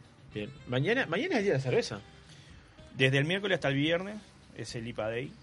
Es el Ah, IPA. pero, eh, ah, eh, es el como- IPA de- como el IPA casamiento Bueno, nosotros gitano, ¿eh? vamos a un informe mañana día de la cerveza igual. Epa. Y bueno, Bien. porque ha variado en el mundo. Creo que en Estados Unidos mañana. En, Por eso, por según eso, por eso están como, países. eh, como- Si vos buscas en Google te dice Ah, del va. miércoles al viernes. Nosotros nos alineamos, nosotros nos alineamos con mañana. Me gusta mucho cuando Bien. se celebra muchos días. Sí, me gusta. Sobre todo si está involucrado. Porque es festivo. Exacto. Sí, festivo. Aparte te, te, te obliga a, bueno, a conocer realmente el, el producto. Bien. Viste cómo hablo. No, estás, despe- estás- estás despegado. Va, va bien. Escuchame, pará, no me quiero ir de ahí. Pará, pará, Político. porque yo quiero verlo, ganar algo, digo. ¿Y co- cómo, cómo ganaste el concurso ese? ¿Qué hiciste? ¿O cómo Eh, fue el programa entramos- ese, no? ¿Cómo se desarrolló? Eh, bueno, con, con la Porque cerveza que estamos con un presentamos... famoso, estamos con un famoso. Por eso le digo, ¿cómo, cómo es un, un reality? ¿Cómo es un reality? Porque usted- a ver, Sí, yo una creo- cosa es verlo. Yo creo que lo cortan en el medio. Dice, no, bueno, te quedó mal, está, no sé, yo qué sé, pero está, eso Está guionado. dejémoslo para otra especulación. Pero Claro. ¿cómo es participar en un reality? Está bueno, la verdad que la experiencia estuvo, estuvo muy ¿Sí? buena. eh, bueno, conocí mucha gente, conocí lo que es, digamos, que te sentás y te maquilla y todas esas cosas que te- están buenas. Sí, es, como, es un mimo. Sentí, una- sentí Mirta. Claro, sí, totalmente. Eh, y, y nada, tuve que cocinar el programa, hice dos cervezas. eh, yo, como dije antes, venía hace seis meses haciendo cerveza, me presenté en el programa medio de tipo de, de lanzado y bueno, fui superando las etapas, cociné una, una porter, que es una cerveza oscura, y después, bueno, eh, fui a cocinar mil litros también después, pues pasé a la semifinal, que era la primera vez que cocinaba ese ¿Mil litros? litros. Mil litros. Y la consigna era ponerle un toque especial a la cerveza. Algún proceso o un toque especial. Yo elegí una fruta, el ananá. ¿Y, y dó- dónde entra la naná en la, en- en la escena? Es la naná, pero, pero escúcheme, no es cualquiera. Ananá. Pero ah, ¿dónde entra? Uno, uno de los chicos que, o sea, uno cocinó con, le puso naranja, otro le puso mango, eh, otro chico no le puso nada, que bueno, porque quedó fuera de semifinal, Sí, porque- o sea, hizo un proceso medio, medio bueno, pero ta, eh, ellos buscaban No era que, lo que tenga pedían. un toque, Ahí ellos está. buscaban un agregado. Eh, y yo buscando, viendo qué, le- qué le ponía, te- tenía que ser algo, o la pegaba o no, porque Sí. era la realidad, o, o quedaba Una un jugada. desastre o la pegaba, pero tenía que jugármela. Y, y bueno, elegí la nana ¿Con una base que de IPA? de sesión IPA. Ahí va. De sesión IPA, este, que es una cerveza moderadamente amarga, poco alcohólica, eh, media aromática. Y dije, bueno, vamos a meterle ananá y ver qué pasa. Y, y bueno. por ¿Y eso lo estudiaste más o menos en una proporción X, digo? Sí, eh, sí, sí, eh, es, es todo investigación. Todo O sea, investigación. todo Fue todo con investigación. fruta, por supuesto, natural. Sí, sí, fruta, pulpa, eh, era pulpa congelada. Pulpa, Pulpa congelada. Que lleva pulpa, que una maceración. pulpa. Lleva una pasteurización. Ah, La pasteuricé, la molí y, y de ahí, Y ahí Pero ganaste. bueno, llegó un filtrado después. Y ahí ganaste. Y, y ahí por suerte gustó. Eh, fui a la final con otro chico que hizo la de Mango. Eh, estuvimos los dos ahí en la final y bueno, por suerte, por suerte eligió la de Y eso te, el ganar eso te dio la posibilidad de, de- de viajar. El premio era viajar. Sí, era viajar, bueno, como te dije, viajé a Argentina, viajé a Perú. ¿Y ahí qué bueno, viste? ¿Fuiste a cervecería? Fui a cervecerías, cociné en cervecería, bueno, estuve recorriendo Buenísimo, bares y buenísimo. todo. Feria, sí, sí, la verdad que eh, me encantó ir a Perú. Eh, gastronomía, bueno, sí, ¿no? increíble la gastronomía. eh, la ciudad mucho no me gustó mucho. eh, yo la veo como mucho capital federal, tipo ¿viste? Argentina. Sí. Este, Pero gastronómicamente- gente, pero gastronómicamente despegado. despegados. Sí, sí. Despegado, despegado. Este, yo lo recomiendo, si van y va a tomar y a comer. Bueno, fui a una destilería de, de whisky, que tampoco soy de tomar whisky, pero bueno, probó, y- eh, probé y la verdad que lo sentí bien. Viviste el mundo del pisco también, de rebote, pero lo viviste Lo o lo viví viste. todo, no, la verdad fue, fue un viaje increíble. Bueno, Argentina está. Soy de allá, o sea que ya conocía, pero bueno, fui a un festival de cervezas extremas y también que también el contacto con otros cerveceros, viste, vas agarrando pique y cosas que, digamos, a mí me suma todo eso. Volviste y tuviste, te involucraste en Bizarra. Sí, exactamente. Bueno, eh, digamos, la cerveza ganadora es el nuevo estilo de, de Bizarra, que es una IPA, una IPA suave con este agregada de ananá. O sea que Eh, quedó como una Un estilo nuevo de ellos, sí. como una etiqueta, por decir, de cerveza de Estuve un Bizarra. año, un año con ellos, este, bueno, hice ferias cerveceras, este, bueno, viste, acá se hace uno de la parada Sí, cinco, eventos, sí, claro, sí, sí. Eh, y bueno, estuve un año con, con ellos, fui embajador de Bizarra. Bueno, con el tema de la pandemia ta, no, no pudimos Bueno, viajar más. sí, sí, como todo. Este, y bueno, y después de un año, ta, decidí ya salir con mi marca, eh, despegarme un poco y bueno, eh, jugármela. ¿no? Está bien. ¿Qué, ti- qué tipo de maltas o lúpulo utilizás para hacer este? Y Malta, bueno, son maltas bases, o sea, no, no, no hay nada nacional. Se- nada Ah, o nacional. sea, no, no, no tenemos nada nacional. Todo lo que lo que se hace acá, bueno, va para para Fábrica Nacional de Cerveza. Sí, así sí, que sí, defenderse. Acá para todo, así que está, no, no podemos agarrar nada y todo lo que viene, bueno, viene de Argentina, Importado. Alemania, otros lados, viene todo importado. Lúpulo ¿Qué- qué- viene de, de Estados Unidos. ¿Qué porcentaje del mercado decís que tiene la cerveza artesanal? Debe ser poco en No, cantidad, pero. el- sí, del 3 al 5%. Está, pero sí. capaz El que era- 5% pero estoy capaz- diciendo a ver, mucho. está, pero Sí, vos sí, decís sí. el 4, pero capaz que hace eh, dos años era el 1 o el 0 Ah, nada. Sí, sí, duda, sí, de a poco- una industria en crecimiento. De a, Estamos de poco, acuerdo. de a- de a poco fue creciendo. Si bien, este digamos... ¿La pandemia eh, cómo trató eso? Y la pandemia pegó personal. duro, pegó duro porque, digamos, nosotros también trabajamos mucho con los bares. O sea, eh, es bar, restaurante. eh, Cerveza sale- tirada, claro, eh, más que nada la gente sale y, y disfruta de eso, ¿no? De, de salir a tomar cerveza. O sea, si bien eh, y tuvimos que hacer delivery, invertir, invertir otras cosas para, para, digamos, para seguir, pero, digamos, nuestro fuerte eh, cerró eh, por pandemia. Entonces fue, fue duro. Muchos bares cerraron, muchos cerveceros no pudieron aguantar y cerraron, otros emergieron. Eh, ¿Hay una cierta asociación entre ustedes? ¿Existe? Sí, hay, hay dos asociaciones. Está la MAU. Digo porque es una manera, la asociación es una manera también, o cooperativa, no sé cómo llamarlo, de, de, de- de impulsar o propulsar o pro- Apoyarse, una pro- apoyar. sí, sí, hay, claro. hay- propulsar, metí una palabra nueva. Hay dos asociaciones. Eh, está la MAU y, y la, la, la MAU y la otra no me acuerdo ahora. Este, no estoy en ninguna de las dos, pero bueno, más o menos eh, la MAU nuclea al interior y este la otra más que nada los, los de Montevideo. Más capitalino. sí, más ¿Dó- capitalino. ¿Dónde se para? ¿Cuál es el punto de una cerveza artesanal, la industrial, llamarlo de alguna manera, más allá que, bueno, eh, Y el proceso. Sin duda. Sí, nosotros usamos todo 100%. ¿Podés seguir siendo artesanal? 100% Yo para explicarle a los encopados y encopados que nos escuchan, La podés diferencia. seguir siendo artesanal y elaborar lo que sea, teniendo Eh, capacidad. Estados Unidos tiene Teniendo- teniendo ca- capacidad- artesanales con muchos litros de vin, de perdón, de cerveza. Sí, sí, hay mucha cervecería que, que, digamos, que elabora muchos litros por, por mes. Eh, hay cervecerías más chicas como, como nosotros que, bueno, vamos, vamos de, a- de a poco. Vas elaborando Eh, a medida de que te piden. Exactamente, porque también, eh, digamos, la, la cerveza, digamos, la idea es venderla fresca. Entonces, digamos, vamos vamos haciendo a medida que, que se va vendiendo. Eh, Está bien. Nosotros en la fábrica ahora tenemos una capacidad de 2.500 litros. Ujú. Eh, digamos que estamos bien, pero bueno, eh, nos falta eso, ¿no? Que, que se abra un poco más el mercado y, y salir. de ahí. Fábrica local, para Sí, contarles sí, los bueno. encopados. Fábrica de Maldonado, donde pueden. Mira, cuenta Puta- Maldonado, ¿eh? Maldonado somos Sí, medio, sí. medio, medio, medio punta de flecha. Sí, sí, Sí, sí. ¿Eh? No, no, que acá hay un buen mercado y hay muy buenos cerveceros. Entre nosotros acá nos ayudamos mucho. eh, si bien nos juntamos también para, para apoyar. Porque yo lo que te decía de la asociación, porque uno dice a veces comprar botella debe ser, tiene un costo. Y Eh, bueno, comprar lúpulo mismo tiene un costo. En eso las la- maltas mismo tiene un costo. Digo, En- una vez a veces piensa en la asociación como para decir, bueno, eh, nos unimos y... com- Sí, hay, hay- en eso no es muy. en eso no es muy diferente al vino. No, está, pero no Eh, sería un ideal. Sería un ideal. Pero ese es un Sería ideal, somos poquitos. Sí, bueno, pero en el vino pasa lo mismo, Pero eh. somos El poquitos. tema- el tema- la base, estoy hablando de los productos base. Pin, pin, pin.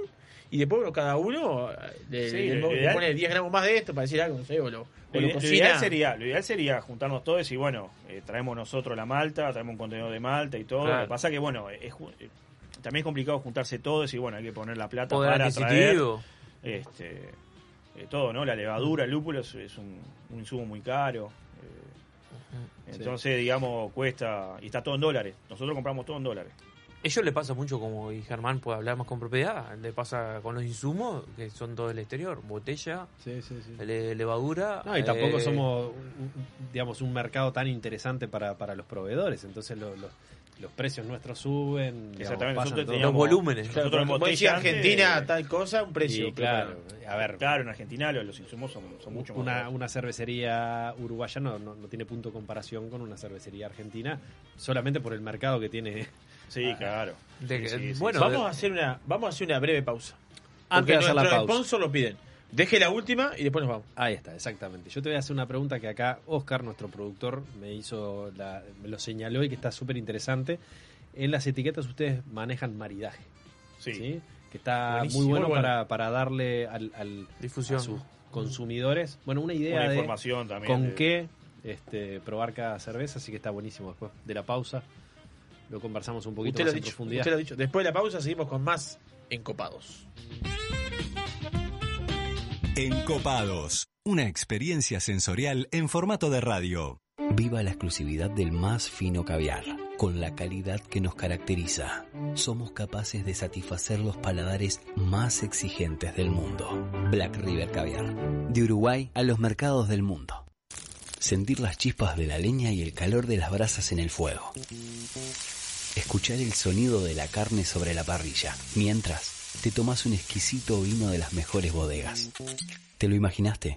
Te esperamos en 481 Gourmet, almuerzo y cena. O podés elegir y llevarte alguno de los mejores cortes de nuestra boutique de carnes, para disfrutarlo con la familia y amigos. 481, como en casa. Vinos del mundo. Somos la casa de vinos de Punta del Este.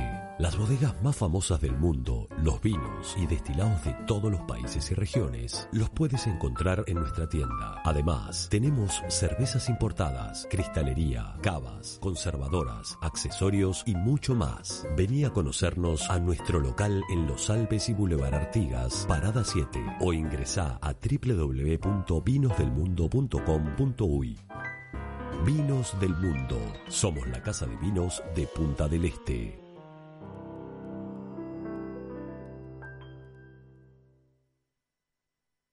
Escribinos a nuestro WhatsApp 098-967-967.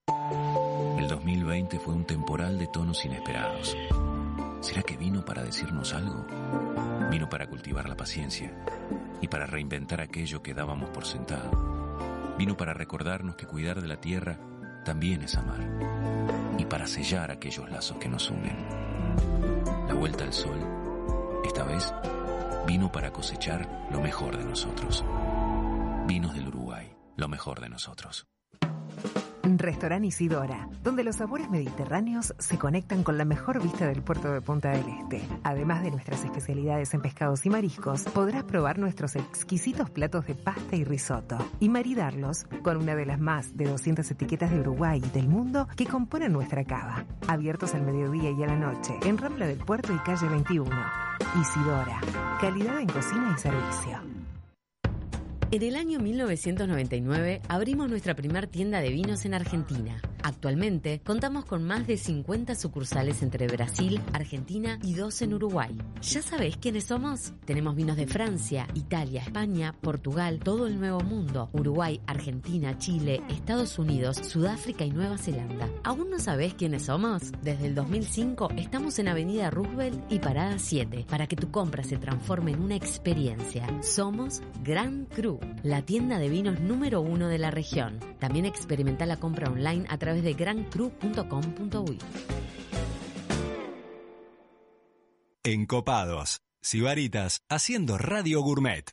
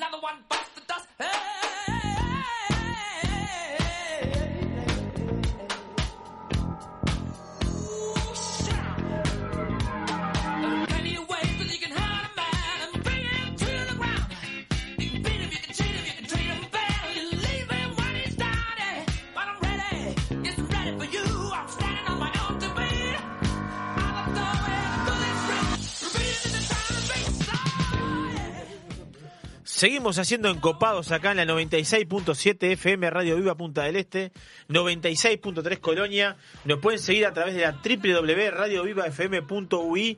Nos pueden mandar mensajes a través del 098-967-967. Ya estamos en vivo en arroba encopados UI. Y nos pueden seguir en Spotify. ¿Cómo estamos? eh? Estamos despegados. No, no, no. Espectacular. Estamos acá conversando con Ezequiel acerca de, bueno, de cerveza patrón, de los diferentes estilos de cerveza, del concurso que ganó televisivo.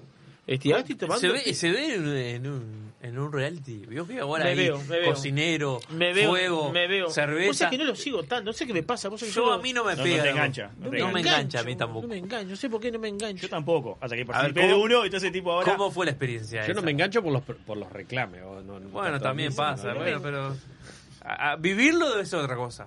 ¿Cómo Sí, es vivirlo? vi- vivirlo está Ahí los bueno. cortes, esto. O sea, porque es televisión, ¿verdad? Sí, sí. Vivo. Si bien, si bien el programa fue todo grabado, Sí, en bueno, la realidad vivo, fue todo grabado, pero digamos la, la adrenalina, eh, eso de estar participando, qué sé yo, está, la verdad que está, está, está muy bueno, ¿no? Y, y obviamente yo nunca me imaginé ganarlo, si bien eh, la familia o amigos te decían, lo vas a ganar, pues bueno. ¿Y sí, ¿qué te, van a- qué te van a decir?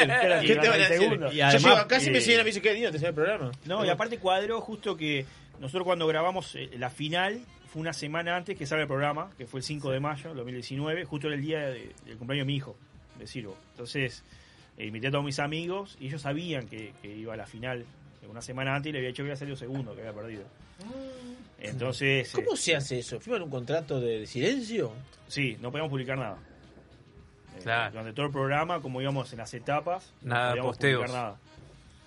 Eh, Sí, era porque eso todo- también, viste, Ni publicar ni comentar, me Nada, imagino. porque- nada, nada, nada, nada, nada. ¿Se ¿Puedo- adapta? Espere, espere, espere. Si no le quemás todo. ¿Puedo, Piris, puedo- Piris. puedo comentar una infidencia? Porque estuve en vivo ahí. El, el día de la final, eh, yo me uno en una relación eh, de- como segunda familia de, de su esposa, ¿no? Con sus hermanos. Eh, nos sentamos todos a mirar la final. ¿Cómo sería Eh, el segundo? ¿Cómo sería el segundo? No, la Claro, ¿cómo final, yo qué sé, la final, ¿no? Entonces, claro, ninguno sabíamos porque por esa confidencialidad. Y él estaba ahí. Él estaba con nosotros, Ah, pero haciéndose el. no, no, ahí. estábamos todos ahí, va, claro. Nadie sabía que si ganaba él o ganaba Ah, la yo otra persona. la mortata que No, bueno, estaba su familia, eh, la familia, mi amiga, de la, de la esposa, por supuesto, y todos mirando capítulo a capítulo, capítulo a capítulo, hasta que llegó el momento de decir quién ganaba la final, ¿no? Y todos ahí sentados en el living, y se fue. Eh, No nos dimos cuenta nunca, y se, se fue de, de, de al lado nuestro, y nombran al señor, nombran ganador. Y Lo andaban aparece ahí con, no me acuerdo Con qué. la pala, sí, una con pala la pala, que era el símbolo como del trofeo, Ajá. con una afirmación que había que hacer en el momento. Y claro, nosotros nos desayunamos en el momento. Buenísimo. Fue, to- fue toda una Fue una experiencia. sorpresa muy buena, sí. La verdad que, digamos, yo junté a toda mi familia, amigos, todo, porque, digamos, aprovechando también y, festejando el cumpleaños de mi hijo, era ver la final todos juntos, ¿no? O sea, por más que, que yo a muchos les había dicho que había salido segundo. Y, y tuve toda la semana. Estuvo que- buenísimo, a ver, Claro. estuvo, estuvo bien. Claro. Lo Toda cuento, por la semana me decían, ¿cómo perdí? No, sí, digo, Ah, ¿Cómo perdí. hiciste? Oh, no vos? puede ser. no puede ¿Contra ser, quién? no. ¿Contra quién? Claro, no, esa no típica, esa típica. No, no no podés ganó, contra- claro, ganó, no, míralo. no. Dice, eras vos, no sé qué, digo, bueno, estaba perdido. Ah, está todo arreglado, Es, está todo arreglado. es culpa de los jueces. Los jueces le hicieron una. Así que bueno, le digo, fue, estuvo una, fue, fue un momento raro, pero de felicidad. Fue una mezcla de todo ahí. Estuvo bueno, la verdad que- porque apareció con ese trofeo. Fue un año, fue un año muy lindo, la verdad que todo, todo lo que se vivió, bueno. eh, Y todo lo que, trabajo, todo lo que te ayudó a crecer eso. Sí, También, obvio. ¿no? Eh, participé, con- bueno, con, con la cerveza que gané, participé en la Copa Uruguaya de Cerveza, la Vivir, Ajá. y, y bueno, eh, gané la, la, la- Ah, la con medalla ese- de oro con, con, con, con Ah, esa. epa. muy bien. No, no, no, no tenemos Eh, cualquiera. ¿Qué es acá, esta que estamos tomando? Eh, no, no, no. No, no, porque Ah, bueno, está. Metí trampa. es la ex. Está bien. Claro. Escúchame, ¿el, el, el consumidor uruguayo se acostumbra a tomar este tipo de cerveza? Digo, ¿le cuesta? Sí, sí, yo creo que, bueno, por ejemplo, nosotros cuando, cuando digamos, nos preguntan en las redes y todo para comprar, eh, nosotros le preguntamos qué estilo querés, qué te gusta. Entonces, en base a eso, nosotros es lo que le vendemos. Para, para nada, para hacer esa docencia, ¿no? Para que, que vayan de a, de a poco conociéndola y no se quemen. Y. Y bueno, y así vamos. Y la gente, la verdad que se copa bastante. La verdad que, Te quiero decir que Brusone eh, ya abrió el sorteo. Bien. Bueno, bien. No, no, ¿Qué si el no? sorteo está acá adentro. No, no, está acá, adentro, de ah, bueno, No, no, no. No, no es por nada, pero mire que a Brusone le gusta la cerveza. Sí, le gusta. No lo, capaz que no lo puede decir por contrato ahí, pero no diga nada. No, no, pero no, mire que le gusta, porque yo me- yo recuerdo de época de estudiante, iba conmigo a los bares de Sí, cerveza señor. y tomábamos. Y sobre todo si es artesanal, tirada. Si es tirada. Son espectaculares. Tiene, su gusto. Quedamos a conversar un rato largo, ¿eh? ¿Qué diferencia hay ahí? ¿Qué, qué... No, no, no. En, en- en sí, digamos, si la cerveza está conservada bien en el tema de. Tirá de que de está en la botella, barrica, digamos, en un barril. En un barril No. de acero inoxidable y lo tiran, lo tiran con CO2. Tenemos al, al- al- al experto acá. Digamos, tiene esa magia, ¿no? De, de- de la cerveza tirada, este, conservada en el, en el barril de. Bueno, acero inoxidable, no es barrica como, como el vino. Pero puede cambiar la Eh, frescura, ¿no? eh, sí, lo que pasa que, por ejemplo, eh, el barril sale de la cámara y va al bar a la cámara. ¿tá? Por lo general casi todos los bares tienen cámara. Sí. La botella tiene un transporte, Sí. digamos. eh, lo sacamos de la cámara y si vamos a un supermercado nosotros siempre decimos que es cerveza artesanal, 100% nacional, Y tiene que en estar en teoría, frío. en teoría, y corregime si me equivoco, el, el barril fue recién elaborado. Y la botella puede haber estado en la góndola un tiempo. Un tiempo, exactamente, ¿Sí? por la heladera un tiempo. claro. Eh, en la heladera. Por, por lo general en los bares sí, no, no, está menos de un mes. eh, es más, con, con buena afluencia, en una semana se va o Se va. antes. O sea, todo depende de los estilos y, y la gente que vaya y todo, pero eh, en buena en buena asistencia de gente a los bares eh, se vende mucho, se vende mucho, la gente consume. Está hablando de los bares y eso me lleva a la pregunta, digo, ¿el consumidor de este tipo de cerveza, gente joven? O... No, no, hay- eh, no, no, no, no. La verdad que, si bien capaz que la gente joven era que se tira más y, y a veces eh, la gente más grande, más conservadora, dice, no, yo tomo esto, pero cuando la prueba eh, se anima, eh, se adentra y les gusta. Eh, hay una realidad también de que nosotros competimos con precio de, de lo que es este Sí, la masificación. FNC, ¿no? O sea, Claro. No, y las multinacionales, Las o sea, no, multinacionales no no- solo FNC, porque... Eh, nosotros competimos con cerveza, pasa, bueno, en, en muchos programas que ves en Montevideo en la tele y todo, que promocionan cerveza de España, cerveza de Brasil. Vi el otro día eh, un programa de radio importante, Cerveza de Brasil. Pero, y otro día un programa de radio, de televisión, Claro, creo que era España, también. y España. Hoy en este momento ¿Qué hay una Brasil? tendencia de cerveza en lata española entrando a un precio Claro, entonces nosotros... irrisorio. Y la casa de papel, papá.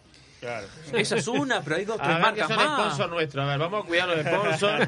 Va, esta No, no. cerveza está más o menos.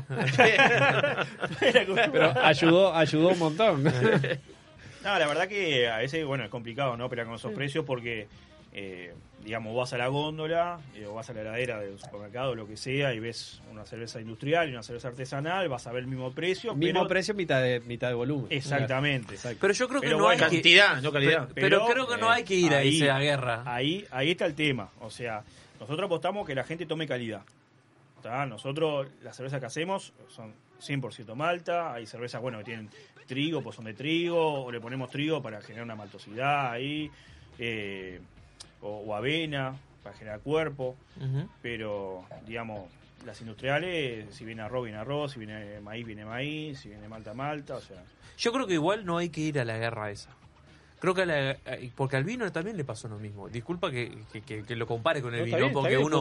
Pero es la realidad, porque es como que el, eh, a ir a la guerra de, la- de las grandes bodegas importadas que con valor bajo salir a competencia. No, yo creo que la cerveza en este en este caso tiene que ir a la diversidad, a la calidad, a lo natural, a la diversidad de aromas, porque uno agarra esta copa en este momento Y una experiencia diferente. y es una experiencia, Es una diferente, experiencia diferente. aromáticamente, gusto.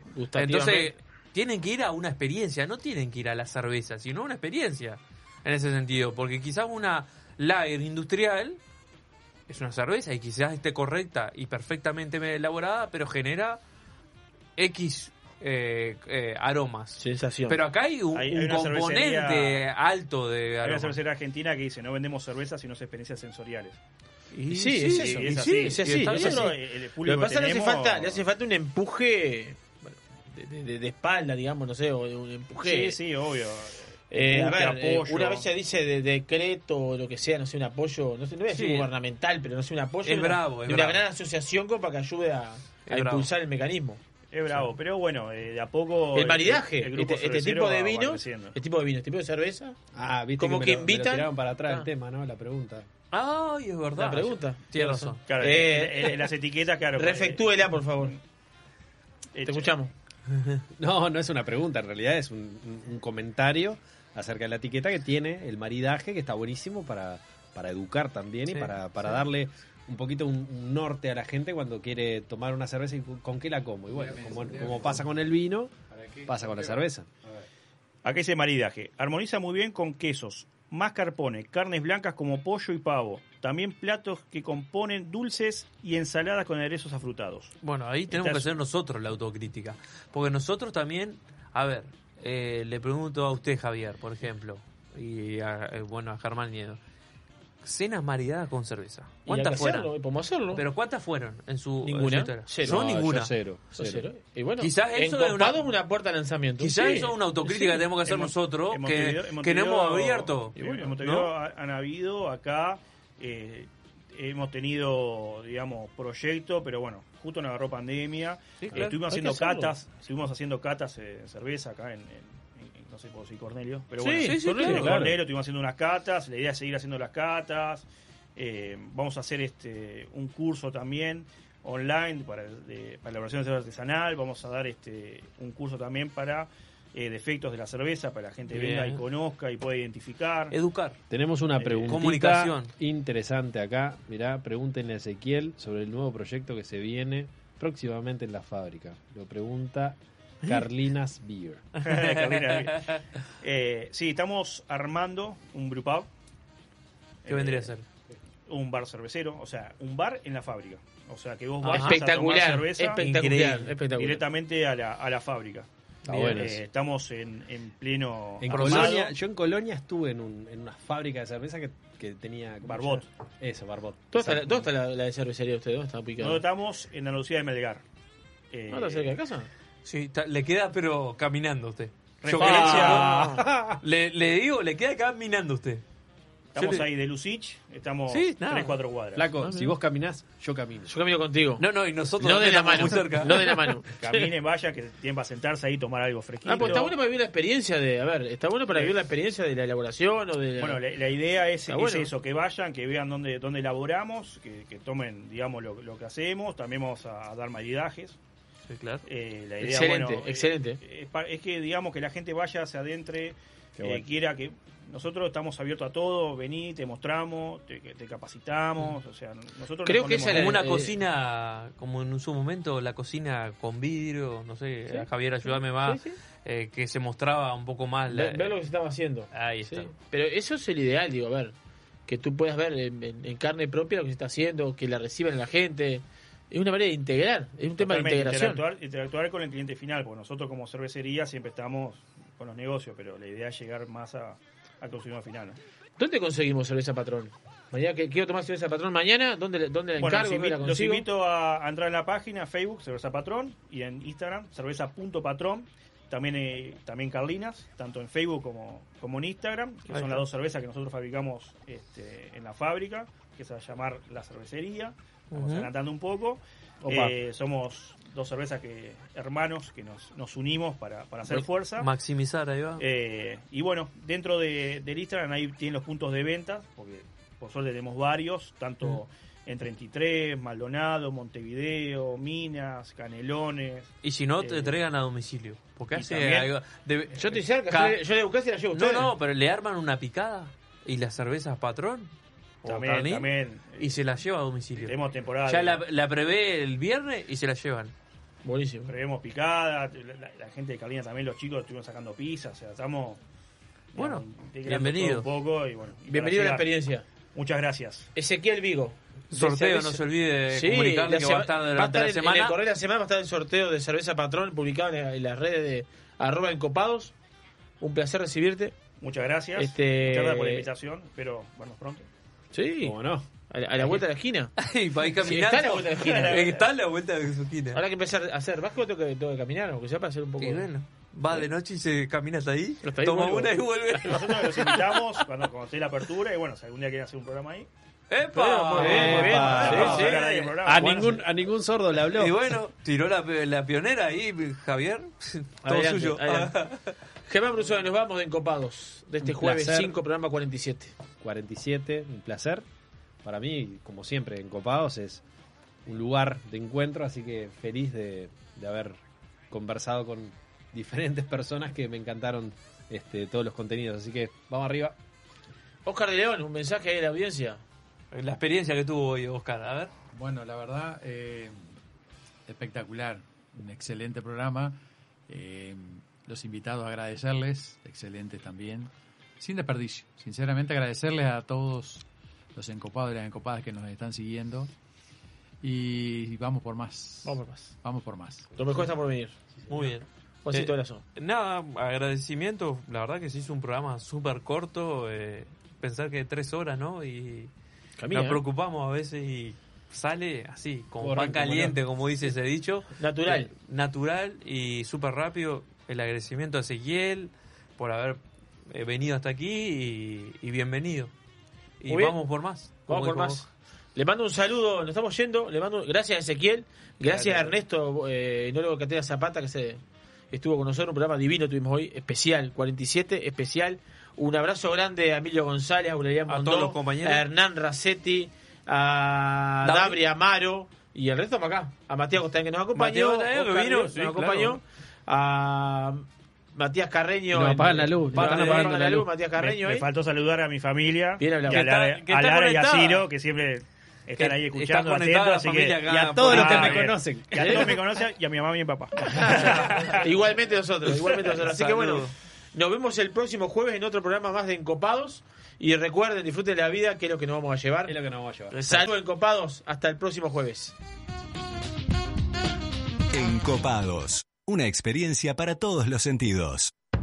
En el año 1999 abrimos nuestra primer tienda de vinos en Argentina. Actualmente contamos con más de 50 sucursales entre Brasil, Argentina y dos en Uruguay. ¿Ya sabés quiénes somos? Tenemos vinos de Francia, Italia, España, Portugal, todo el Nuevo Mundo, Uruguay, Argentina, Chile, Estados Unidos, Sudáfrica y Nueva Zelanda. ¿Aún no sabés quiénes somos? Desde el 2005 estamos en Avenida Roosevelt y Parada 7 para que tu compra se transforme en una experiencia. Somos Gran La tienda de vinos número uno de la región. También experimenta la compra online a través de grancru.com.uy.